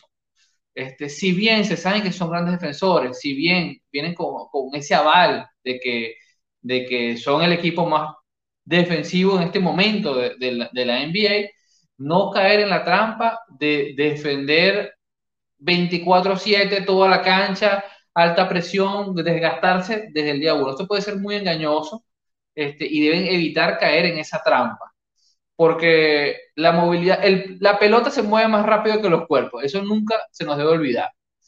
Un equipo que pasa muy bien la pelota no necesita correr tanto y te va a ganar. Te va a generar el espacio, te va a generar el medio metro que necesita cualquier jugador de Golden State para hacer un tiro efectivo. Por muy rápido que tú seas en la rotación, ¿qué debe tratar de hacer Boston? Bueno, manejar los switch como lo ha venido haciendo y tratar de asentarse, bien sea jugando en zonas, en zonas mixtas, en el drop, lo que sea, pero tratar de asentarse este, y poder leer bien las líneas de paz. Este, la mayor cantidad de robos posible que pudiese generar pérdidas para, para, para quiebres rápidos va a ser muy buena herramienta para Boston. No solo por los puntos que puedes conseguir, sino para romper los momentos de juego que pueda tener en ofensiva Golden State. Y eso lo hace solo si, lejos de caer en la provocación, logras ralentizar el juego. Eh, eh, creo que la misma ventaja de Boston puede ser una trampa si no lo manejan bien son jóvenes, van a tener siempre la, pequeña, el pequeño tema de la impaciencia de querer comerse el mundo y deben trabajar en eso. Este, porque puede ser provocativo ir a, a, a, por todas contra estos jugadores y te van a ganar la partida cuando empiecen a rotar la pelota porque van a rotarla más rápido que lo que puedan correr los jugadores de Boston a tapar los huecos y los distintos mismatch. Así que creo que eso va a ser una de las grandes trabas ventajas y trabas que puede tener Boston. Si logran subsanar esto, si logran equilibrar este, eh, todo el tema del ritmo de juego con los planteamientos defensivos, creo yo que tienen, tienen el material suficiente para poder hacer la vida imposible romper siquiera este, eh, e, esa dinámica arrolladora que, tiene, que ha tenido este, el equipo eh, de Oakland este, a lo largo del año contra sus rivales. Esto es lo principal, quitarle el aura de superioridad, sobre todo en la segunda mitad, este, que, tiene, que, tiene, que tiene Golden State. Eh, desde la defensa, aunque ojo, Boston es uno de los mejores equipos también que eh, no ha tenido esta clase de rivales Golden State con, con, en su camino al playoff. Eh, Boston también es un gran equipo en la segunda mitad. De hecho, un equipo que promedia en su último cuarto más 8. Así que si logra mantener una defensa eh, bastante estable, dificultarle, no, ni siquiera tienen que, que, apabullarlo, dificultarle el tránsito de la bola a Golden State, van a tener el chance de poder tener su contestación. Así que ahí tiene que tener cuidado, uno tiene que tener tiene que hacer lo que sabe hacer mejor, pero sin caer en la provocación de desgastarse. Porque allí es donde Steve Kerr te puede ganar la partida sencillamente pensándola. Sí, recalcando algo que, que mencionó Naldo ahorita, de la misma forma que hablo de Robert Williams defensivamente, Robert Williams ofensivamente, pues, o sea, si sobrevive en defensa, al otro lado de la cancha puede tener un party, porque eh, Golden State no es el equipo más alto del mundo, o sea, el, el jugador que más alto que tienen es Kevin Looney, que mide 6'8 en, en pulgada, en pulgada. Este, o sea, es que mm, no es que no es que, y que no tiende a jugar y que no tiende a jugar muchos minutos. Sí, exacto. Y sí, no, y no es que, y no es que ahora va a jugar 40 minutos y que la ofensiva de Boston va, va a redondear, va, va a ser corrida por Robert Williams. No, pero es que, o sea, de vez en cuando, una que otra posesión. Mira, vamos a buscar a Robert Williams en el poste. Créasela contra Kevin Looney, que, que use su altura, su fuerza, ganchito. Obviamente los rebotes ofensivos, como tú mencionaste también. Claro, no es el, no es el tipo más ofensivo del mundo y estamos claros de eso pero sí es capaz de recibir un puente aéreo viniendo desde la línea de base, sí es capaz de, de coger rebotes ofensivos versus eh, cuando el equipo de Golden State juega con, su cuadro pequeño, sí eh, es capaz de crear situaciones, no va a ser el jugador que te va a meter 20 puntos todas las noches ni nada por el estilo, pero va a crear situaciones. Cuando vean que él está cogiendo rebotes ofensivos, entonces van a venir a cerrar la defensa para tratar de quitarle rebote a Robert Williams. Esto va a abrir la cancha de, eh, el, perímetro, ¿no? Si él coge rebote ofensivo o si viene Horford y coge rebote ofensivo, porque son dos torres. Si viene Horford y coge rebote ofensivo, probablemente la línea del perímetro se abre, porque los tiradores van a estar solos, porque está todo el mundo, probablemente todos los de Golden State van a ir a buscar el rebote contra ellos dos. Esas son situaciones que se crean durante el juego que hay que tener en cuenta. Eh, Robert Williams no es Dwight Howard en Orlando Magic, no. No te va a meter un bonche de puntos, ni es el tipo más salvaje, ni nada por el estilo. Pero sí, este, va a crear situaciones y el Horford mismo lo va a hacer. Horford es un veterano, sabe cómo moverse en la, cancha, sabe cuándo estar en la línea 3, sabe cuándo estar en la pintura. Es un jugador sumamente inteligente, capaz de crear su, o sea, tener su tiro, capaz de tirar en el perímetro o en la pintura, capaz de pasar la bola como un, como o sea, de los mejores hombres grandes que pasa la bola en esta liga. Eh, o sea, es un jugador sumamente dinámico eh, esa, esa altura, esa altura, si saben protegerse como equipo en el lado defensivo, esa, esa, esa pequeña debilidad de lo que sería la lentitud de estos dos hombres en el perímetro, si lo saben eh, proteger, ¿no? En el sentido de que Udoka, en vez de hacer switch, haga un hedge porque a, a Golden State le encanta tirar saliendo de la cortina pues entonces haz el edge, evita ese tiro y automáticamente llega al otro defensa, proteges al hombre grande. O sea, son, son, situaciones que hay que creer que, claro, es más fácil decirlas que hacerlas en el. Eh, es más fácil decirlas aquí y, dibujarlas en el papel que hacerlas en la cancha, porque, pues, el estadio es sumamente peligroso. Pero mientras eviten el mayor daño posible ante estos dos hombres grandes, el tenerlos a ellos en cancha atacando a Draymond Green y probablemente Andrew Wiggins, que va a jugar sobre 30 minutos y sobre 20 van a ser como power forward. Eh, va, a ser, va a ser, creo que, una, una clave, eh, o sea, una super clave para Boston. Importante para los Celtics, como todas las rondas, o sea, en todas toda las rondas he dicho esto y lo recalco así rápidamente Derek White, Marcus Smart, Al Horford y Grant Williams van a tener que anotar tiros de afuera. Esos son los primeros que los equipos van a dejar solos. Si Grant Williams se ha estado metiendo, el Horford igual, Marcus Smart de vez en cuando, Derrick White los últimos juegos fue bastante bien. Como quiera los equipos los van a dejar solos, porque los equipos, especialmente Golden State, van a preferir doblar a Jason Tatum y dejar que uno de esos cuatro tire. Y especialmente Golden State, que son bien agresivos con su ayuda. Son equipos contra Dallas que tú dices Dorian Finney-Smith, Maxi Cliva, Jalen Bronson son buenos tiradores porque casi siempre están decentemente abiertos con alguien cerrando tarde, porque Golden State bien agresivo en su ayuda. O sea, van a mandarle tres cuerpos a Jason Tatum y a Jalen Brown antes de permitir que se vean uno contra uno y dejar que esos otros tres, cuatro en este caso tiren. Sí, Steve Kerr no es un tipo de, eh, ¿verdad? El sistema de Steve Kerr no es uno que, normal, que piense normalmente en como piensan muchas personas o muchos esquemas defensivos, que me, que me haga el daño que me vaya a hacer a la estrella, pero los demás no van a meter la bola. No, ese no es el caso de Steve Kerr. Normalmente eh, con Houston lo hacía todo el tiempo. James Harden pasa media cancha, dóblalo. Que me mate otro. Otro es el que va a meter la bola, no es James Harden. Porque los demás no van a ser nunca tan consistentes como el superestrella. Eh, sí, permitió mucho de Luka Doncic y fue algo que me sorprendió, que Steve Kerr nunca hizo ese, ese plan contra Luka Doncic. Pero normalmente no vas a ver a Steve Kerr permitiendo un switch todo el juego de Jason Tatum eh, frente a Stephen Curry y que lo ataque. Y vamos a defender a los demás. No es algo que vas a ver muy normal. Puede que pase una, dos, tres veces. Ya después de eso, él va a pedir un tiempo, él va a hacer el ajuste, van a venir los traps, salgan, quítenle la bola de encima de Jason Tatum y que nos tire. Siempre va a haber un jugador en Boston que no es un, un super tirador. De ese es el que se van a encargar de dejar solo. Derrick White, Grant Williams, este, realmente cualquiera del banco que no se llame Peyton Pritchard es una debilidad en el, en el perímetro.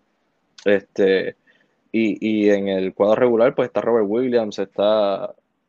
Probablemente prefieres que te ataque eh, al Horford, que es capaz de meter la bola, claro que, que lo sabemos.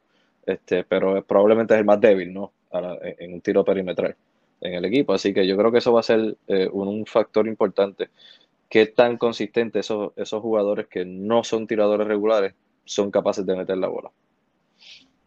Y por los Warriors en defensa, tú le hiciste, Naldo le hizo referencia ahorita, quiero entrar un poquito más en esto.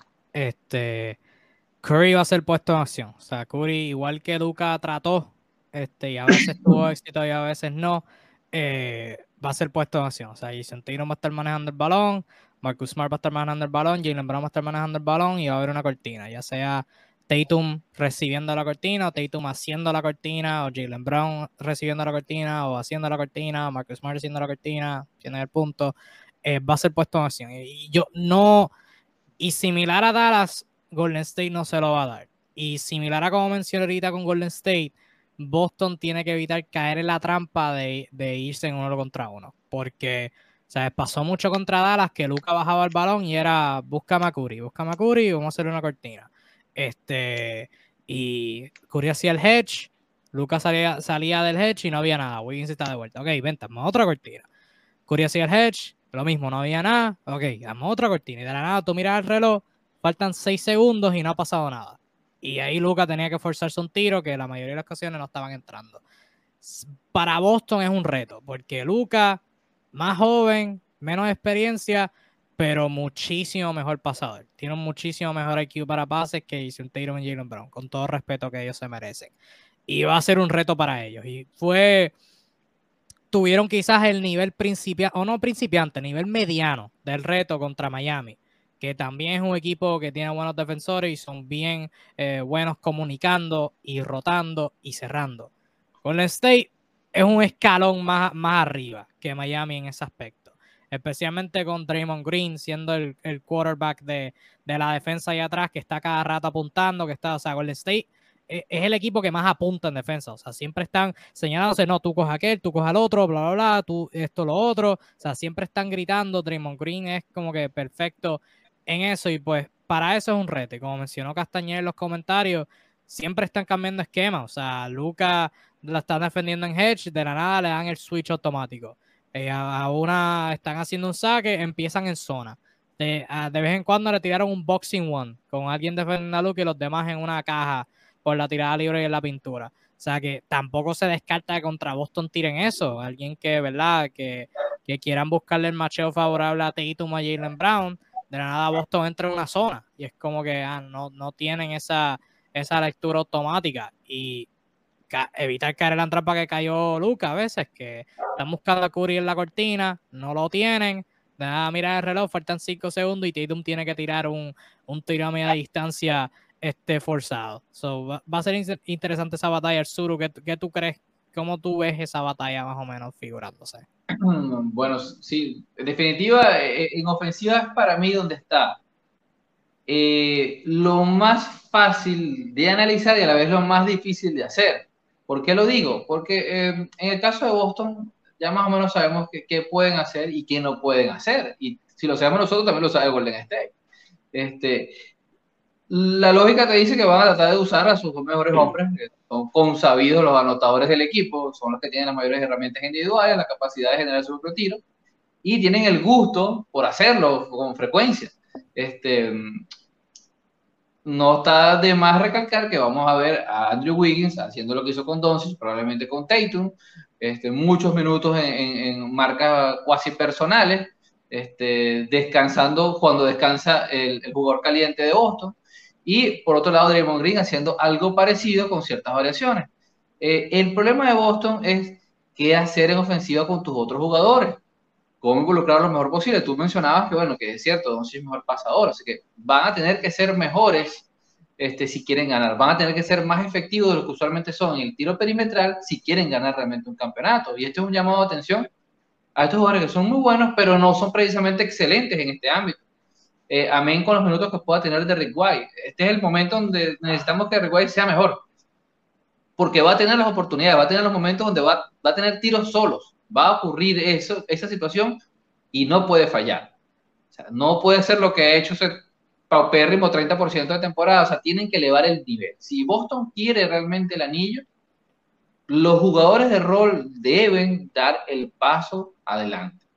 ¿Por qué? Porque uno, van a tener la oportunidad, van a tener tiros liberados, se va a dar la situación, porque va a haber momentos donde eh, la defensa de Golden State trate de, aplicarse mucho tiempo en sus jugadores estrellas de Boston y tenga esa oportunidad. Y es donde están las dudas, o sea, hasta qué punto eh, los jugadores de Boston realmente puedan hacer la tarea. Y a su vez, del lado de Udoka, tratar de atacar la llave, tratar de dar momentos donde puedan generar puntos fáciles que ya lo ha hecho. Boston ha aplicado eso durante la temporada. Ha logrado que sus hombres grandes puedan conseguir puntos fáciles, sin mucho ruido y pocas nueces, este, que, que faciliten llegar a un punto del partido ya con una ventaja sustancial. Pero así como le pasó a Phoenix, este, le puede pasar a Boston, porque se enfrentan contra un equipo que llegarle ganando por 10 puntos en el último cuarto no te dice nada. No te asegura absolutamente nada. Eh, como decimos al principio, este es otro animal, este es otra cosa. Em, así que creo que en la tarea ofensiva es donde Boston tiene más lagunas, es donde tiene una deuda más este, amplia, si realmente quiere campeonar. Van a tener que ser mejores por sí mismos. Eh, estos jugadores que a veces uno nombra tanto, los, los Peyton Pritchard de la vida, que a lo mejor van a tener algunos minutos, van a tener que ser eficaces cuando tengan la chance. Jugadores como Marcos Smart van a tener que seguir mejorando con el pase como lo han hecho y tener la visión clara para no hacer las estupideces que a veces hacen.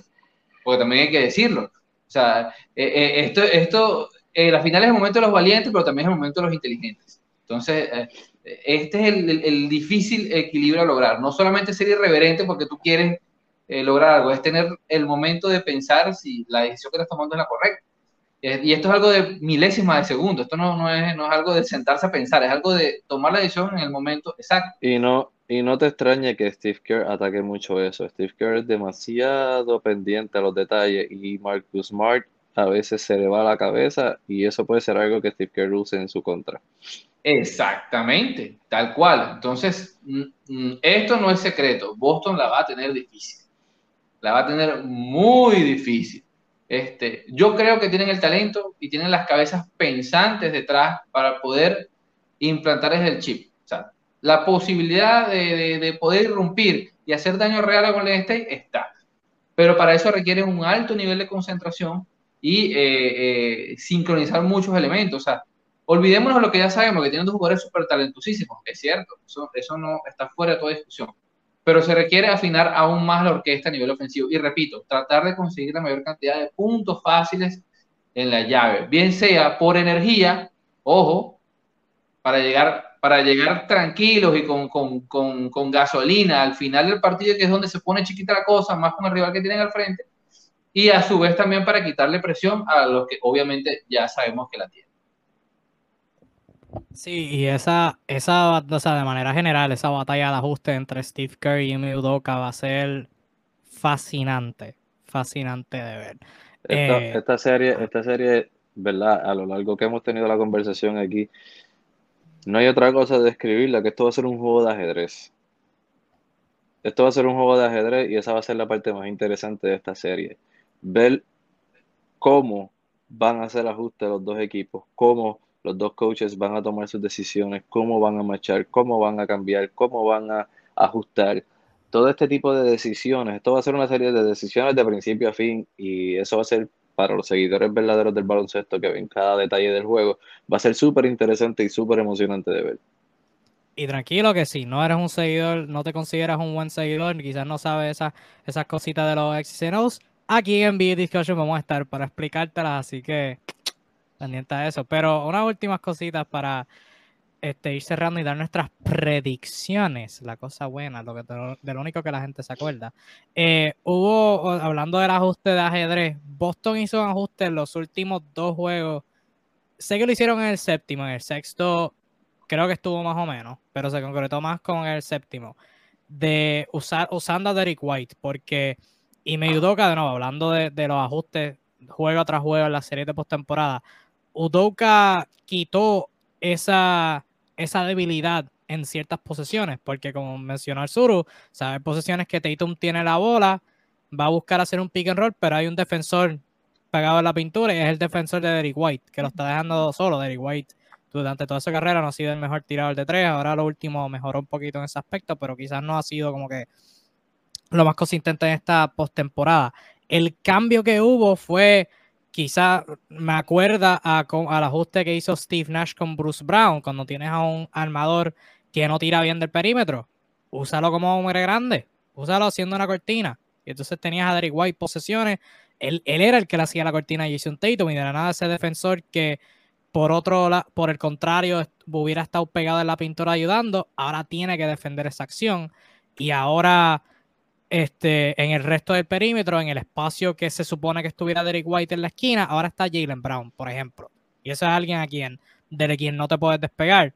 Y también hubo varias posesiones que creo que va a ser algo que van a, no van a abusar, porque, o sea, si abusas algo, el otro equipo te lo va a leer y van a hacer el ajuste eh, eh, que le corresponda pero no me sorprendería ver acciones como hubo con, en el séptimo juego. Marcus Smart manejando, Derek White es el que hace la cortina. Porque ahora tienes a tus dos peores tiradores envueltos en la acción directamente. Y si tienes un cuadro pequeño, los tres, los tres jugadores que están eh, spacing o fuera en la, esquina son Jason Tatum, Jalen Brown y Al Horford. Y quizás ayuda a Al Horford, pero como mencionarlo, puede meter ese tiro. So, eso es como un ajuste bien interesante y particularmente atacando a Stephen Curry o a Jordan Poole, que me preocupa un montón, Jordan Poole en defensa, eh, va a ser bien interesante atacarlo y ahí sí doblan el balón. Derek White, o sea, es un armador, es un, uh -huh. es un shooting, es un y, combo guard, o sea, él puede tomarle la bola cuando doblen el balón, cogerle la pintura y hacer el paso o tomar el tiro, o sea, es excelente. Y Derek White, y Derek White no será el mejor tirador de, del planeta, pero penetrando el canasto es muy bueno. Sí, penetrando y, el canasto es buenísimo. Y si lo va a defender Stephen Curry o Jordan Poole, él se encuentra uno contra uno, contra ellos, contra cualquiera de ellos dos, lo puede atacar el canasto. Y va a ser efectivo. Tiene ese tiro a media distancia que tuvo un montón de jugadas contra Miami, una flotadora. O sea, doblado en el balón, tiene un espacio abierto, driveo, flotadora con la derecha. Ya dos puntos. O sea, que, que eso fue un ajuste bien, bien fascinante que, que empleó Udoka, que, que ¿verdad? le rindió fruto. Defensa de, de Golden State. Al sur te pregunto, ¿quién defiende Draymond Green? Porque de la manera que yo lo veo hay como que tres opciones. O Draymond defiende a Robert Williams, o defiende al Horford, o quizás hay posesiones donde defiende a Jason Tatum. O sea, ¿quién tú crees que Draymond Green debería responsabilizarse de principalmente? Y entonces en defensa, ¿cómo lo veo? O sea, lo ves haciendo switch en toda la cortina que haya, lo ves más manteniéndose en la pintura y siendo como que el comunicador principal. ¿Cómo tú ves el, el rol de Draymond Green en defensa? No, sin lugar a dudas creo que Draymond Green se puede permitir el lujo, eh, dada la situación, de, de, poder rotarse, de poder defender al que esté caliente en el momento o, situacionalmente al que le toque. Tiene la capacidad, los recursos y eh, tiene un compañero que puede tomar la mayor cantidad de esfuerzo físico que en caso de Wiggins eh, le va a facilitar esa función. Pues. A Wiggins pueden lanzarle quizás a Tatum o a Brown este, y él poder quedarse con, con con lo que resta, porque Green tiene otras labores también ofensivas a nivel de pase. Así que creo, creo que lo vamos a ver eh, en muchas situaciones diferentes, pero no va a estar casado realmente con, con nadie. Wiggins, por el contrario, sí creo que le va a tocar momentos de casarse o con Tatum o casarse con Brown. Definitivamente. Este, últimas cositas ya para ir cerrando esta fase del, del análisis. Mencionaste ahí a Wiggins en defensa. En defensa la va a tener difícil. En ofensiva, igual que como mencioné con Dallas, en la serie de Dallas en mi análisis, cualquier impacto positivo que pueda tener Wiggins en esta serie va a ser la diferencia. Porque Wiggins va a tener a uno de Jalen Brown y a Jason Tatum defendiéndolo. O sea, no hay entremedio. Al Horford va a estar con, con Looney o Green. Robert Williams va a estar con el que no esté defendiendo al Horford. Marcus Smart va a estar contra Curry entre Thompson y Wiggins están Brownie y Tatum en todo el, todo el juego. Cualquiera de los dos que sea, van a tener, como mencionó el o sea, ahorita, que no se, no se fatiguen en defensa. Tatum va a estar contra Wiggins, pero Tatum va a estar, o sea, descansando. Para en ofensiva, ahí, eh, o sea, no cargar, porque no, no cargar necesariamente, pero, o sea, son las finales, va a jugar, va a aproximarse a los 40 minutos, va, va a tener un montón de oportunidades. Este, o sea, que cualquier tipo de presión que Wings le pueda poner a, a Tatum y obligarlo a fajarse, obligarlo a defender, obligarlo a defender penetraciones, a jugar físico, o sea, son, son las, las millas, o sea, lo, que tenga que, que, las posesiones que tenga que moverse en defensa y las que no pueda, no tenga que simplemente estar parado en la esquina con las manos en, en los muslos, o sea, ahí descansando, van a ser bien importantes como Dallas, o sea, Wiggins. Claro Wiggins tenía a Luca defendiéndolo y le ponía presión, o sea, lo dejaban solo, metía el canasto de tres.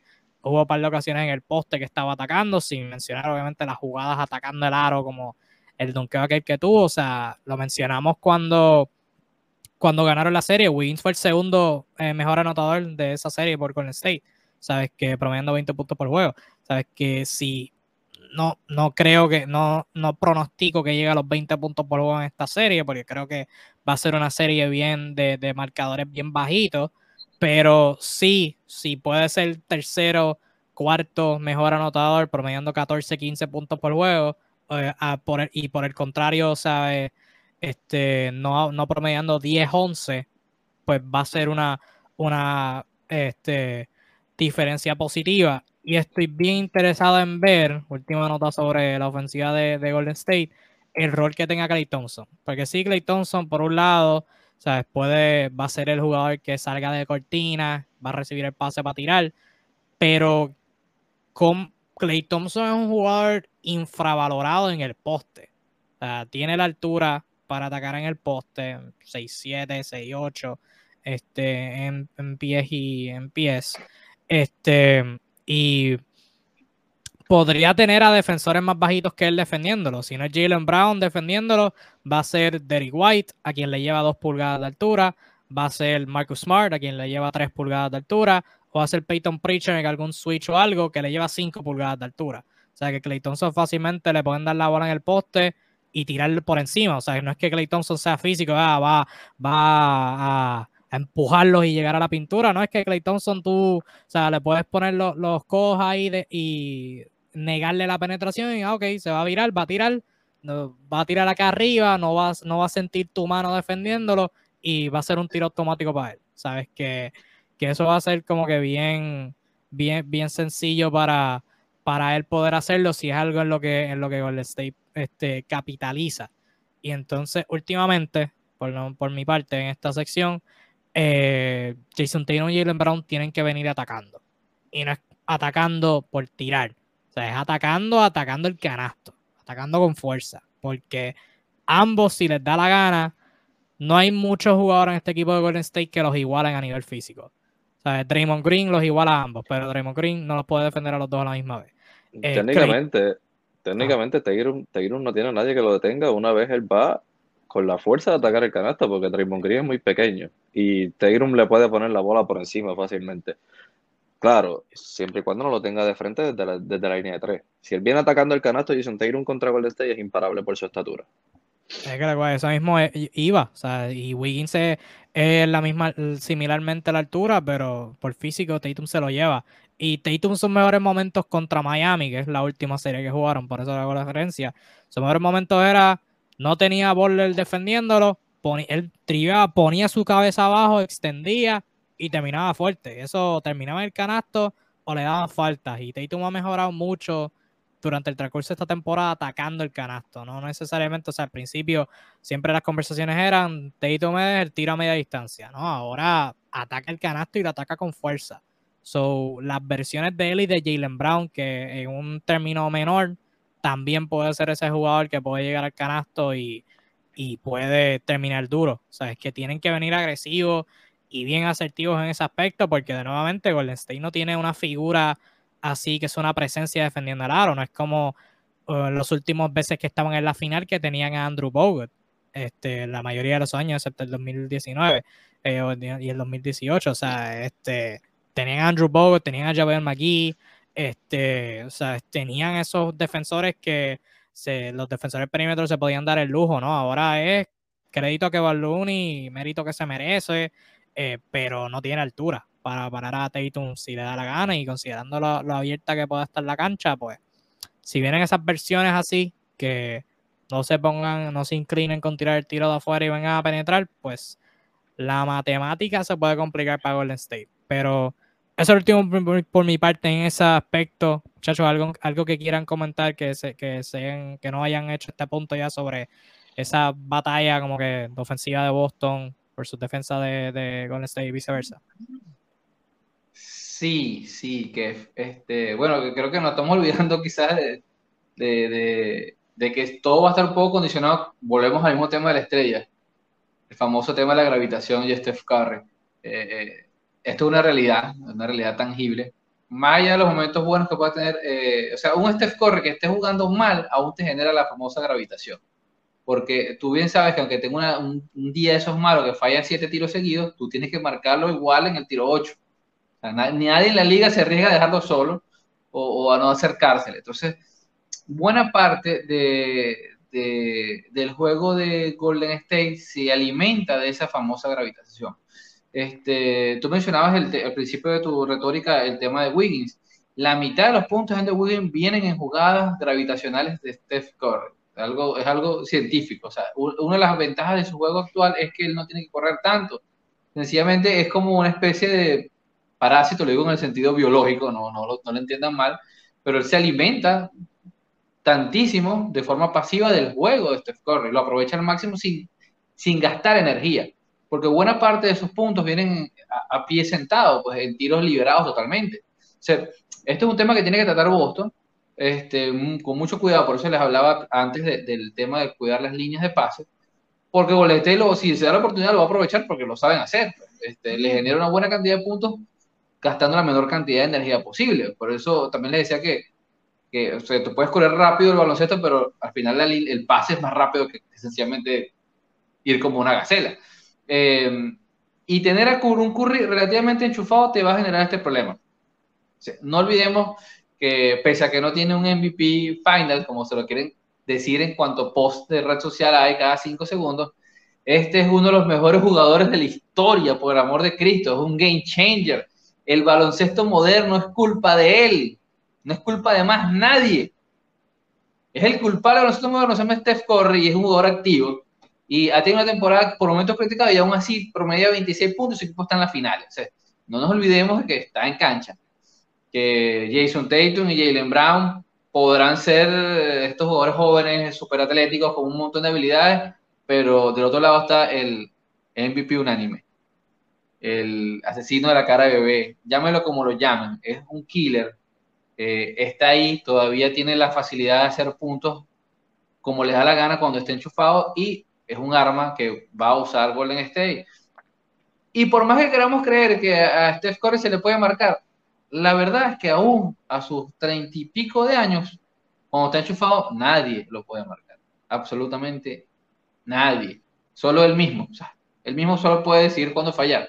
La capacidad que tiro, que, de tiro que tiene es absurda. Y esto, cualquier equipo tiene que marcarlo o hasta doble marcarlo, lo cual va a generar oportunidades para el resto. Este, allí es donde Clay Thompson, eh, Andrew Wiggins van a ser mejores que nunca. En la medida que puedan aprovechar eso, como lo han hecho durante la temporada, van a tener este eh, rédito las acciones de, de Golden State.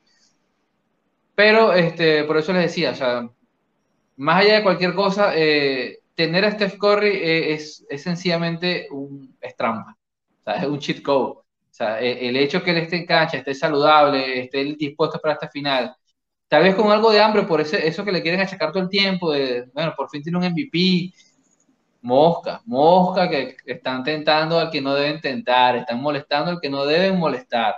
Este, eh, lo decía Arnaldo, puede ser uno de los jugadores mmm, ofensivamente más talentosos y a la vez eh, más sacrificados por el equipo, más, menos egoísta. Y es verdad, mucha gente quiere confundir eso como una debilidad. Eh, como que él se apaga para eh, y otros brillan. Y no, no es eso. No es eso. Sencillamente es un tipo que juega para el equipo. Tiene el talento para ser mejor que nadie y él sencillamente este, sabe cuándo sencillamente hacerse al lado y no es menos, no es menos persona por eso. Pero si lo obligan a ser el número uno, va a hacerlo y los va a matar. Así que eh, no nos olvidemos que todavía Steph Curry es una super mega estrella. O sea, más allá que este sea una versión ya que podemos decir veterano, es un tipo que está en capacidad de él por sí solo darle el anillo de campeón a los Warriors. Amén y gloria a Stephen Curry. Pasando ahora a quizás la parte más interesante para muchas personas cuando miran un juego de baloncesto, los macheos individuales, los matchups de, de esta serie. Naldo, ¿hay algún matchup o algunos matchups, eh, ya sea tal de X jugador defendiendo a J jugador, eh, en cualquier equipo que, que más te llame la atención, que te interese más cuando miras esta serie? Un matchup específico de un jugador, de jugadores que yo entiendo que se van a defender. Eh,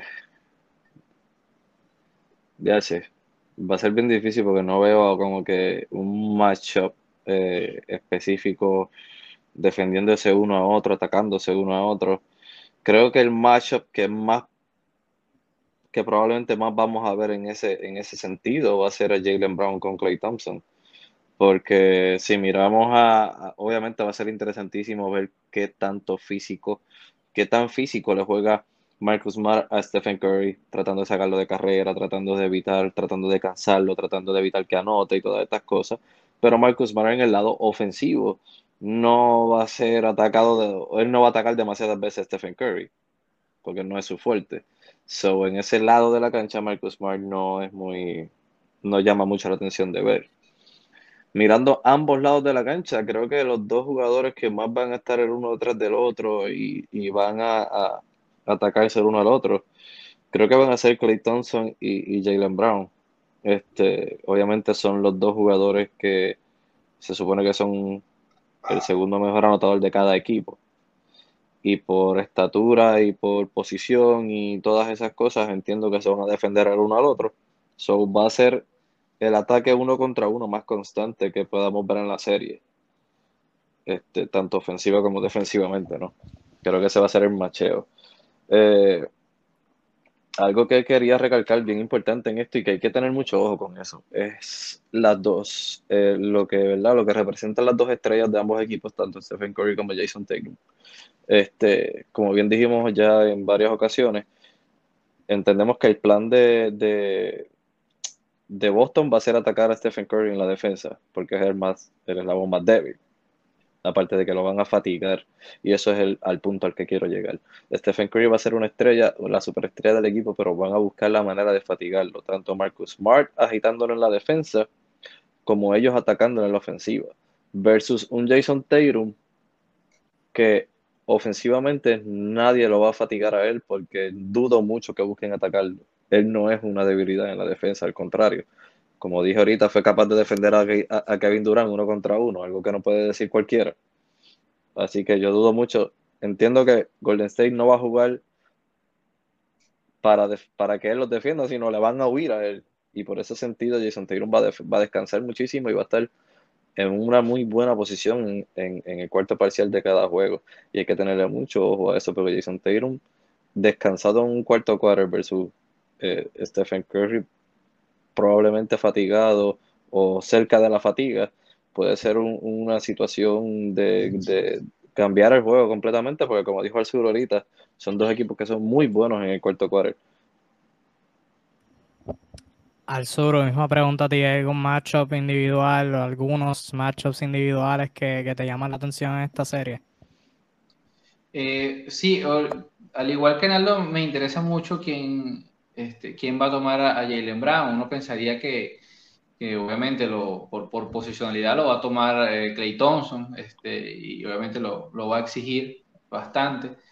Pero por sobre todas las cosas me interesa eh, los temas de rotación. Estos días de descanso van a servir un poco para ver si, si llega a punto eh, Peyton Jr., que, que, puede ser un arma muy bien usada en distintos matchups. Este, si llega sano, si logra estar al día. Por cierto, Otto Porter con esto de descanso debería llegar al 100% de, también que va a ser un elemento a usar. Creo que esta, esta clase de jugadores van a ser muy interesantes en, en, en las postrimerías del partido, precisamente para lo que hablaba, para el tema del desgaste. Y en segundo lugar, obviamente, el tema de Marcos Mar, eh, Steph Curry. Eh, de por sí no creo, no creo, no, no, no, por más que Marcos Mar sea el, el, el defensor del año, eh, normalmente la mayor parte del juego no tiene nada, no tiene mucho que hacer frente a Steph Curry más que molestarlo por, por un tema sencillamente de, de, de talento, de, facilidad de tiro a distancia. De hecho, ya en el pasado Curry ha dejado muy mal en muchos, muchas jugadas a a Marcos Smart. Este, eh, pero precisamente, si este equipo quiere campeonar, tiene que ser mejor, ya lo dije antes. Este, así que me gustaría ver de qué tamaño es el corazón de Marcos Smart, este, de qué tamaño son sus ganas realmente de, sembrar su nombre en la historia, en el equipo más histórico de la liga, precisamente. Eh, y, ver si sacan la casta de campeón que tiene eh, la raza mm, irlandesa, bostoniana, porque va a tener que hacer un trabajo excepcional. Obviamente le va a tocar la mayor cantidad de minutos posible, perseguir por toda la cancha a, Steph Curry y va a tener que, que, esencialmente desgastarlo, agotarlo, hacer el trabajo sucio que nadie quiere. Y si lo logra, si partiendo de la, premisa hipotética que, que, logra este, minimizar el, el trabajo del, del MVP unánime, pues sin lugar a dudas esto sería una excelente noticia para las aspiraciones de Boston. Así que eh, ese es un matchup que, particularmente a mí me, me, interesa mucho porque si ese matchup no funciona, eh, por ahí se va la serie rápidamente en, pocos partidos. Sí, yo comparto los pensares de ambos y quiero expandir en, en, lo que ambos dijeron. Primero, ahora lo que dijo el Suru, me interesa mucho ver la batalla de los armadores en ambos equipos, específicamente Stephen Curry y Jordan Poole por Golden State eh, Marcus Smart, Derek White y Peyton Pritchard por Boston. Eh, Pritchard contra Poole desde la banca, porque Jordan Poole asumo que Golden State no va a entrar con, no va a empezar con el cuadro pequeño automático, así que Jordan Poole va a ser el sexto hombre, va a jugar eh, minutos de regular y Peyton Pritchard de la banca va a ser interesante este, porque Pritchard es un buen defensor cuando está defendiendo a gente de su altura y ahora en Golden State pues no tienen como que ese macheo con el que lo puedan buscar en cortinas. O sea, contra este, Brooklyn tenía a Kevin Durant que mide casi 7 pies. Contra Milwaukee, Giannis igual. Contra Miami, Jimmy Butler que estaba buscando atacar el canasto. Ahora en Golden State no hay como que ese jugador obvio. O sea, sí, Clay Thompson lo mencionó ahorita como una posibilidad. Andrew Wiggins también es otra posibilidad. Pero su mejor jugador es Stephen Curry. Stephen Curry es casi de la misma altura que que Peyton Pritchard. no hay como que esa búsqueda de un mismatch este, inmediato, igual Jordan Poole. So, creo que Pritchard puede lidiar muy bien. Eh, White es alto, tiene brazos largos y de la manera que, que, actuó en defensa contra Miami, o sea, navegando cortina, defendiendo a Max Truss, no dejándolo tirar, este, y contra eh, los demás jugadores, Duncan Robinson, Tyler Hero cuando estaba saludable, o sea, Tyreek White le causa problemas a, a, las ofensivas opuestas y estoy bien interesado en ver el impacto que pueda tener en esta serie contra Curry, contra Poole y contra los demás jugadores de, de perímetro de Golden State. Este, estoy bien interesado en ver obviamente Marcus Smart contra Stephen Curry, pero más con Smart en ofensiva. O sea, quiero ver cómo, qué tipo de, cuán frecuentemente está Marcus Smart haciendo cortinas, cómo está jugando sin el balón. Y Marcus Smart puede tener esta tendencia de sí, quizás forzar unos cuantos tiros, pero también él es bien físico y puede ponerse en unas que tiene un jugador más, o sea, menos fuerte que él defendiéndolo y se va al poste y puede llegar a pintura y puede anotar. Y estoy bien interesado a ver cuán frecuentemente hace eso. O sea, si hay posesiones donde la, la jugada es Marcus Smart posteado contra Stephen Curry y si, y si cuánta ayuda el State ofrece a eso, cuánto viven con ese tiro o si van a doblar por tal de no permitir el tiro abierto y vivir con, con las rotaciones afuera a tiradores. Estoy bien interesado de ver eso. Y al que mencionó Naldo, Clay Thompson contra Jalen Brown, que creo que va a ser lo, lo que ambos equipos van a hacer, aunque Jalen Brown puede tener esta tendencia donde se pierde en defensa y a veces como que se duerme. Esto no puede pasar, especialmente contra Clay Thompson. Tiene que estar al pick 100%. Y del lado opuesto, Clay, contra, Clay defendiendo a Jalen. Hubo ocasiones en la serie contra Dallas donde sí, por la mayor parte Wiggins estaba defendiendo a Luca, pero hubo posesiones donde Clay lo estaba haciendo. Y había juegos donde Clay simplemente no podía detener a Luca y Luca conseguía lo que le daba la gana, o sea, lo posteaba, llegaba al canasto y terminaba fácil. Y hubo otros, otros juegos donde Clay hacía un muy buen trabajo contra Luca, defendiéndolo, defendía físico y lo forzaba a tomar tiros incómodos como atándolo a lo que mencioné ahorita, todo depende de, del trabajo que haga Clay y del modo que Jalen Brown venga. ¿Sabes? Si Jalen Brown viene en modo atacando el canasto con su fuerza, puede Clay detener eso. O sea, puede Clay contener a Jalen Brown con su físico. Este va a ser bien interesante. Y entonces Jalen por el lado opuesto, ¿sabes qué puede hacer eh, en defensa? Ahora un punto que mencionó José Castañer ahorita, aquí. Factores X de la serie hay quienes tienen como factores X. Yo voy a dar uno por equipo. Yo por Golden State. Y hay como que varias posibilidades. Hay tres jugadores, de hecho, que no están al 100%. Dos de ellos no jugaron la pasada serie. que al sur, gracias por la colisión, se me había olvidado. Oro Porter Jr. no ha estado al 100%. Tengo entendido que se perdió el último juego, si mal no recuerdo, contra Dallas. Este. Gary Payton el segundo, que obviamente se lesionó contra Memphis, o lo lesionaron, mejor dicho. Y alguien que no ha visto cancha en varias semanas ya, Andre Iguadala, que si ve cancha, si está saludable, primero que todo. Este, si está saludable y ve cancha, es un cuerpo que puede defender a Tatum, puede defender a Brown y añaden otro defensor a la ecuación. Pero factor X por Golden State mío es Oro Porter, porque o sea, es un alero que puede defender a Tatum o Brown, puede hacer un trabajo decente, puede defender lejos del balón y en ofensiva puede fluir muy bien el sistema y es un tirador que Boston tiene que respetar y también puede manejar el balón, puede penetrar, puede atacar closeouts y puede ¿verdad? conseguir ofensiva también penetrando. no es como que le cierras y ya no hay nada, o sea, puede mantener el flow del sistema corriendo. Entonces sería mi factor X por Golden State, mi factor X por Boston sería Derek White si Derek White ejecuta en ofensiva, si está metiendo el tiro de afuera, sería genial.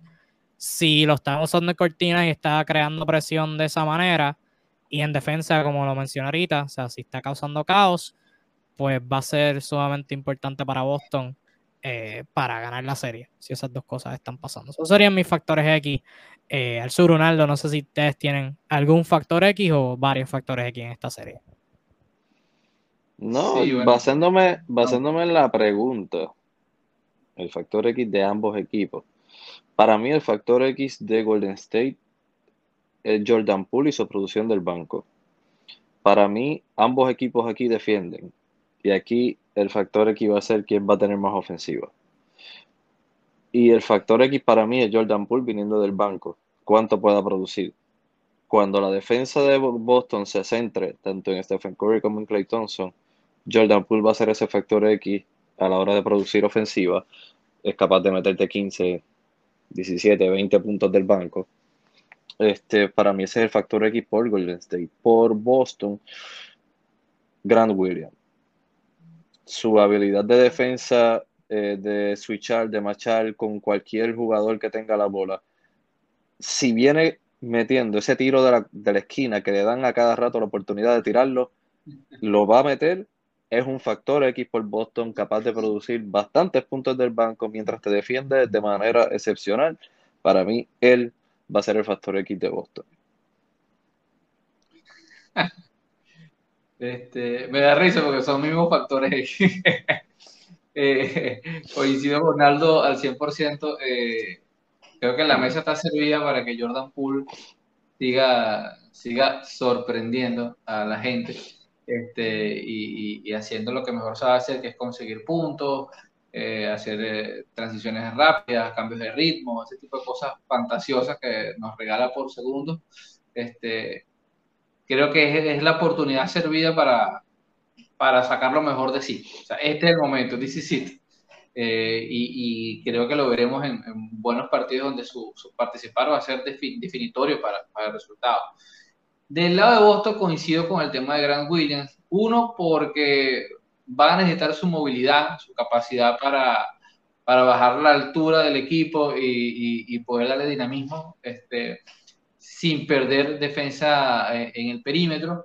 Y ese tirito raro desde la izquierda que lo puede hacer muy efectivo tanto en media distancia como el tema de larga distancia. ¿Por qué el tema de larga distancia?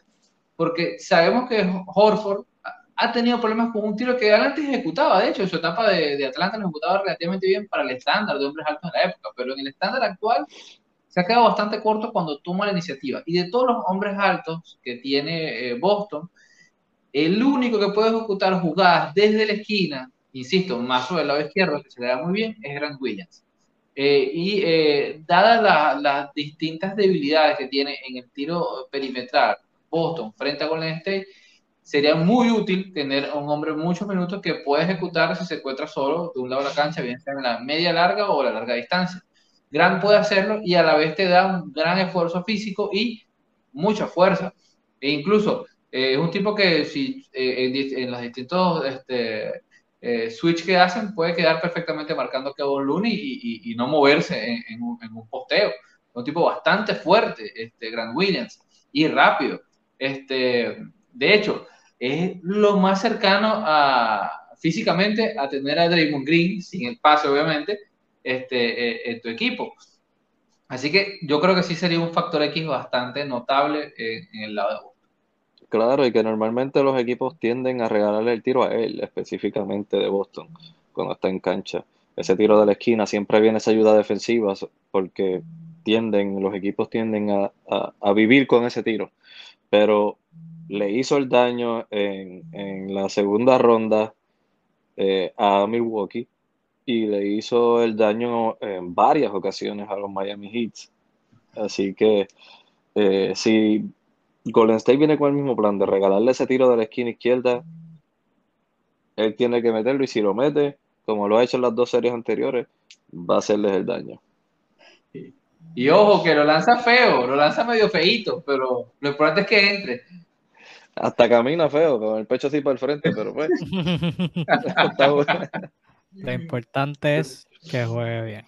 Y bueno, con todo eso dicho, con una hora y 40 minutos aproximadamente eh, de análisis. Mejor análisis que van a ver de esta final, que van a escuchar. Espero que hayan disfrutado. Saluditos a todos los que han comentado, Douglas, Jason, Castañer, Joseph, Aníbal, todos los que están viendo que han comentado. Gracias por su apoyo. Ha sido un placer traerles esto. Esperemos no haberlos defraudado. Pero con todo eso dicho, no podemos irnos sin antes dar lo más importante nuestra predicción. ¿A quién tenemos ganando esta serie? ¿A quién tenemos como el campeón de la temporada 2021-2022? JT comentó por aquí que tiene a los Warriors ganando la serie. Muchachos, les pregunto a ustedes, ¿quiénes ustedes tienen ganando esta serie y en cuántos juegos? Comenzando contigo, Naldo. Eh, wow. Voy a dividir esta pregunta un poco. ¿Quién me gustaría que ganara? Me gustaría que fuera los Boston Celtics porque me encanta cuando ganan las caras nuevas. Pero habiendo dicho eso, ¿quién tengo ganando la serie? Por el factor que ya hemos dicho aquí muchas veces, el factor ofensivo, creo que Golden State tiene una mejor ofensiva que Boston y ambos son excelentes en defensa. Veo a Golden State ganando en 6. Interesante, el Zoro, ¿tú qué tal? Eh, mira, yo tengo a Golden State ganando en 7 juegos. Me duele, me lastima. bueno, yo creo, me iré solo aquí porque yo tengo, la tengo en 6. Tengo a los Boston Celtics llevándosela en 6 partidos. Creo que tienen lo, necesario para, con el tamaño, con la ventaja de tamaño, creo que esa es la diferencia para mí. Oye, data, data bien interesante hasta, hasta hoy, ¿verdad? En los playoffs. Golden State no ha perdido un juego en casa. Y Boston Celtics ha sido el mejor jugador, el mejor equipo como visitante en todos los playoffs. Incluso le ganaron tres juegos al Miami Heat en Miami. Eso es un dato bien interesante. ¿Qué tan bien eh, Golden State podrá defender su casa, como lo ha hecho hasta ahora? O si Boston será capaz de robarle juegos como lo ha hecho en toda su serie. Eh, habiendo ganado en estos playoffs, si no me equivoco, siete juegos fuera de casa. Este, al mismo tiempo, Golden State son buenísimos como visitante también. Boston se ha dejado quitar varios juegos en casa. ¿Qué tan eh, qué tanto van a poder defender su casa va a ser sumamente importante eh, contra un equipo como Golden State. Si ellos arrancan la serie, que se empieza, la serie empieza en Golden State. Si arrancan y roban uno en esos primeros dos juegos, eh, Boston tiene las posibilidades de dar el, el golpe. Pero habiendo dicho esto, como quiera, tengo a Golden State en 6. Así que para resumir, Nardo tiene Warriors en 6, solo tiene Warriors en 7. Yo tengo Boston en 6. Así que va a ser una serie sumamente fascinante de ver. Obviamente cuando se acabe hablaremos de ella. Las próximas semanas estaremos analizando los partidos y mirando las últimas tendencias para recapitular el itinerario, lo mencioné al principio, ahora lo menciono bien. primer juego es este jueves a las 9 de la noche en Golden State, en Oak, en San Francisco, mejor dicho, eh, a las 9 este jueves. Próximo juego segundo, domingo, el 5 de junio a las 8. Tercer juego sería el miércoles a las 9, el 8 de junio. Cuarto juego, viernes 10 a las 9 y de ser necesarios, el quinto juego sería el 13, que eso cae lunes a las 9. El sexto juego caería jueves 16 eh, a las 9 de la noche. Y si es necesario un séptimo, como lo predice Ose Alzuru, sería el domingo 19 de junio a las 8 de la noche en Oakland. Así que la serie va a ser bien fascinante, pero últimamente para tocar las narrativas, Castañer lo mencionó ahorita y no quería dejarlo pasar. Eh, Castañer comenta por aquí, la narrativa de los medios que si Curry logra ganar este campeonato junto con el Finals MVP, se mete en el top 10 de la historia. ¿Qué creen ustedes? Antes de contestar la pregunta, debo decir, gente, disfruten la final. No se, no se enfoquen en estas narrativas vacías de que si Golden State necesita este MVP de final, que si los previos campeonatos, que quién era el mejor jugador, que si Iguadala se merecía el MVP de final o no, que si Durant o Curry eran el mejor jugador de esos equipos campeones. ya, disfruten, disfruten esta final que va a ser una de, excelentes ajustes, va a ser una fascinante. Em, va a ser excelente por, por 20.000 razones antes de, estar, de entrar a la cuestión de legado. Sí, al final cuando se acabe la serie, obviamente vamos a entrar en, en conversaciones de legado, porque los campeonatos importan no digan que nadie les diga lo contrario, pero tampoco es tan extremo por decir de, que el MVP de la final fue el que lideró ese equipo. No, stop it. Pero, habiendo dicho todo eso, para, bendito, contestar la pregunta de José, eh, sí, porque, o sea, mejor tirador de la historia, MVP unánime, único en la historia, dos veces en general. Sería su cuarto campeonato si ganan esta final. Eh, numerosos récords de anotación eh, y de tirar o sea, no, no, creo que estaría fuera de la pregunta sin contar la, la, otra intangible que lo han mencionado aquí, la estrella, la superestrella más humilde que hay en la historia. O sea, este, las escuché, estaba escuchando un podcast que lo mencioné ahorita, no me acuerdo quién fue. Las asistencias que ha acumulado Stephen Curry en su carrera no van a eh, describir totalidad la lo, lo, mucho que le ha ayudado a sus equipos. O sea, porque mucho de la, de la gravedad que o sea, el sur hacía referencia no se, no se marca como una estadística. So, este, contestando la pregunta, sí, pero de forma general, vamos a, vamos a alejarnos de la narrativa, please, te lo suplico. Sigue diciendo eso, ¿alguien con lo que quieran cerrar, muchachos? Sí, de todas formas me gustaría responder la, la pregunta. Está muy bonito, muy bonito, Kevin, pero vamos a responderla. Y no la ha respondido. Eh, ya y, a Castañer, que es uno de los seguidores más queridos, que nos, nos ha apoyado mucho tiempo, este, este descubre hace como 5 años que ya está en esa lista. Si hay un top 10 de oro, ya hace como 4 o 5 años que ya, ya, ya está grabado en, con letras de oro.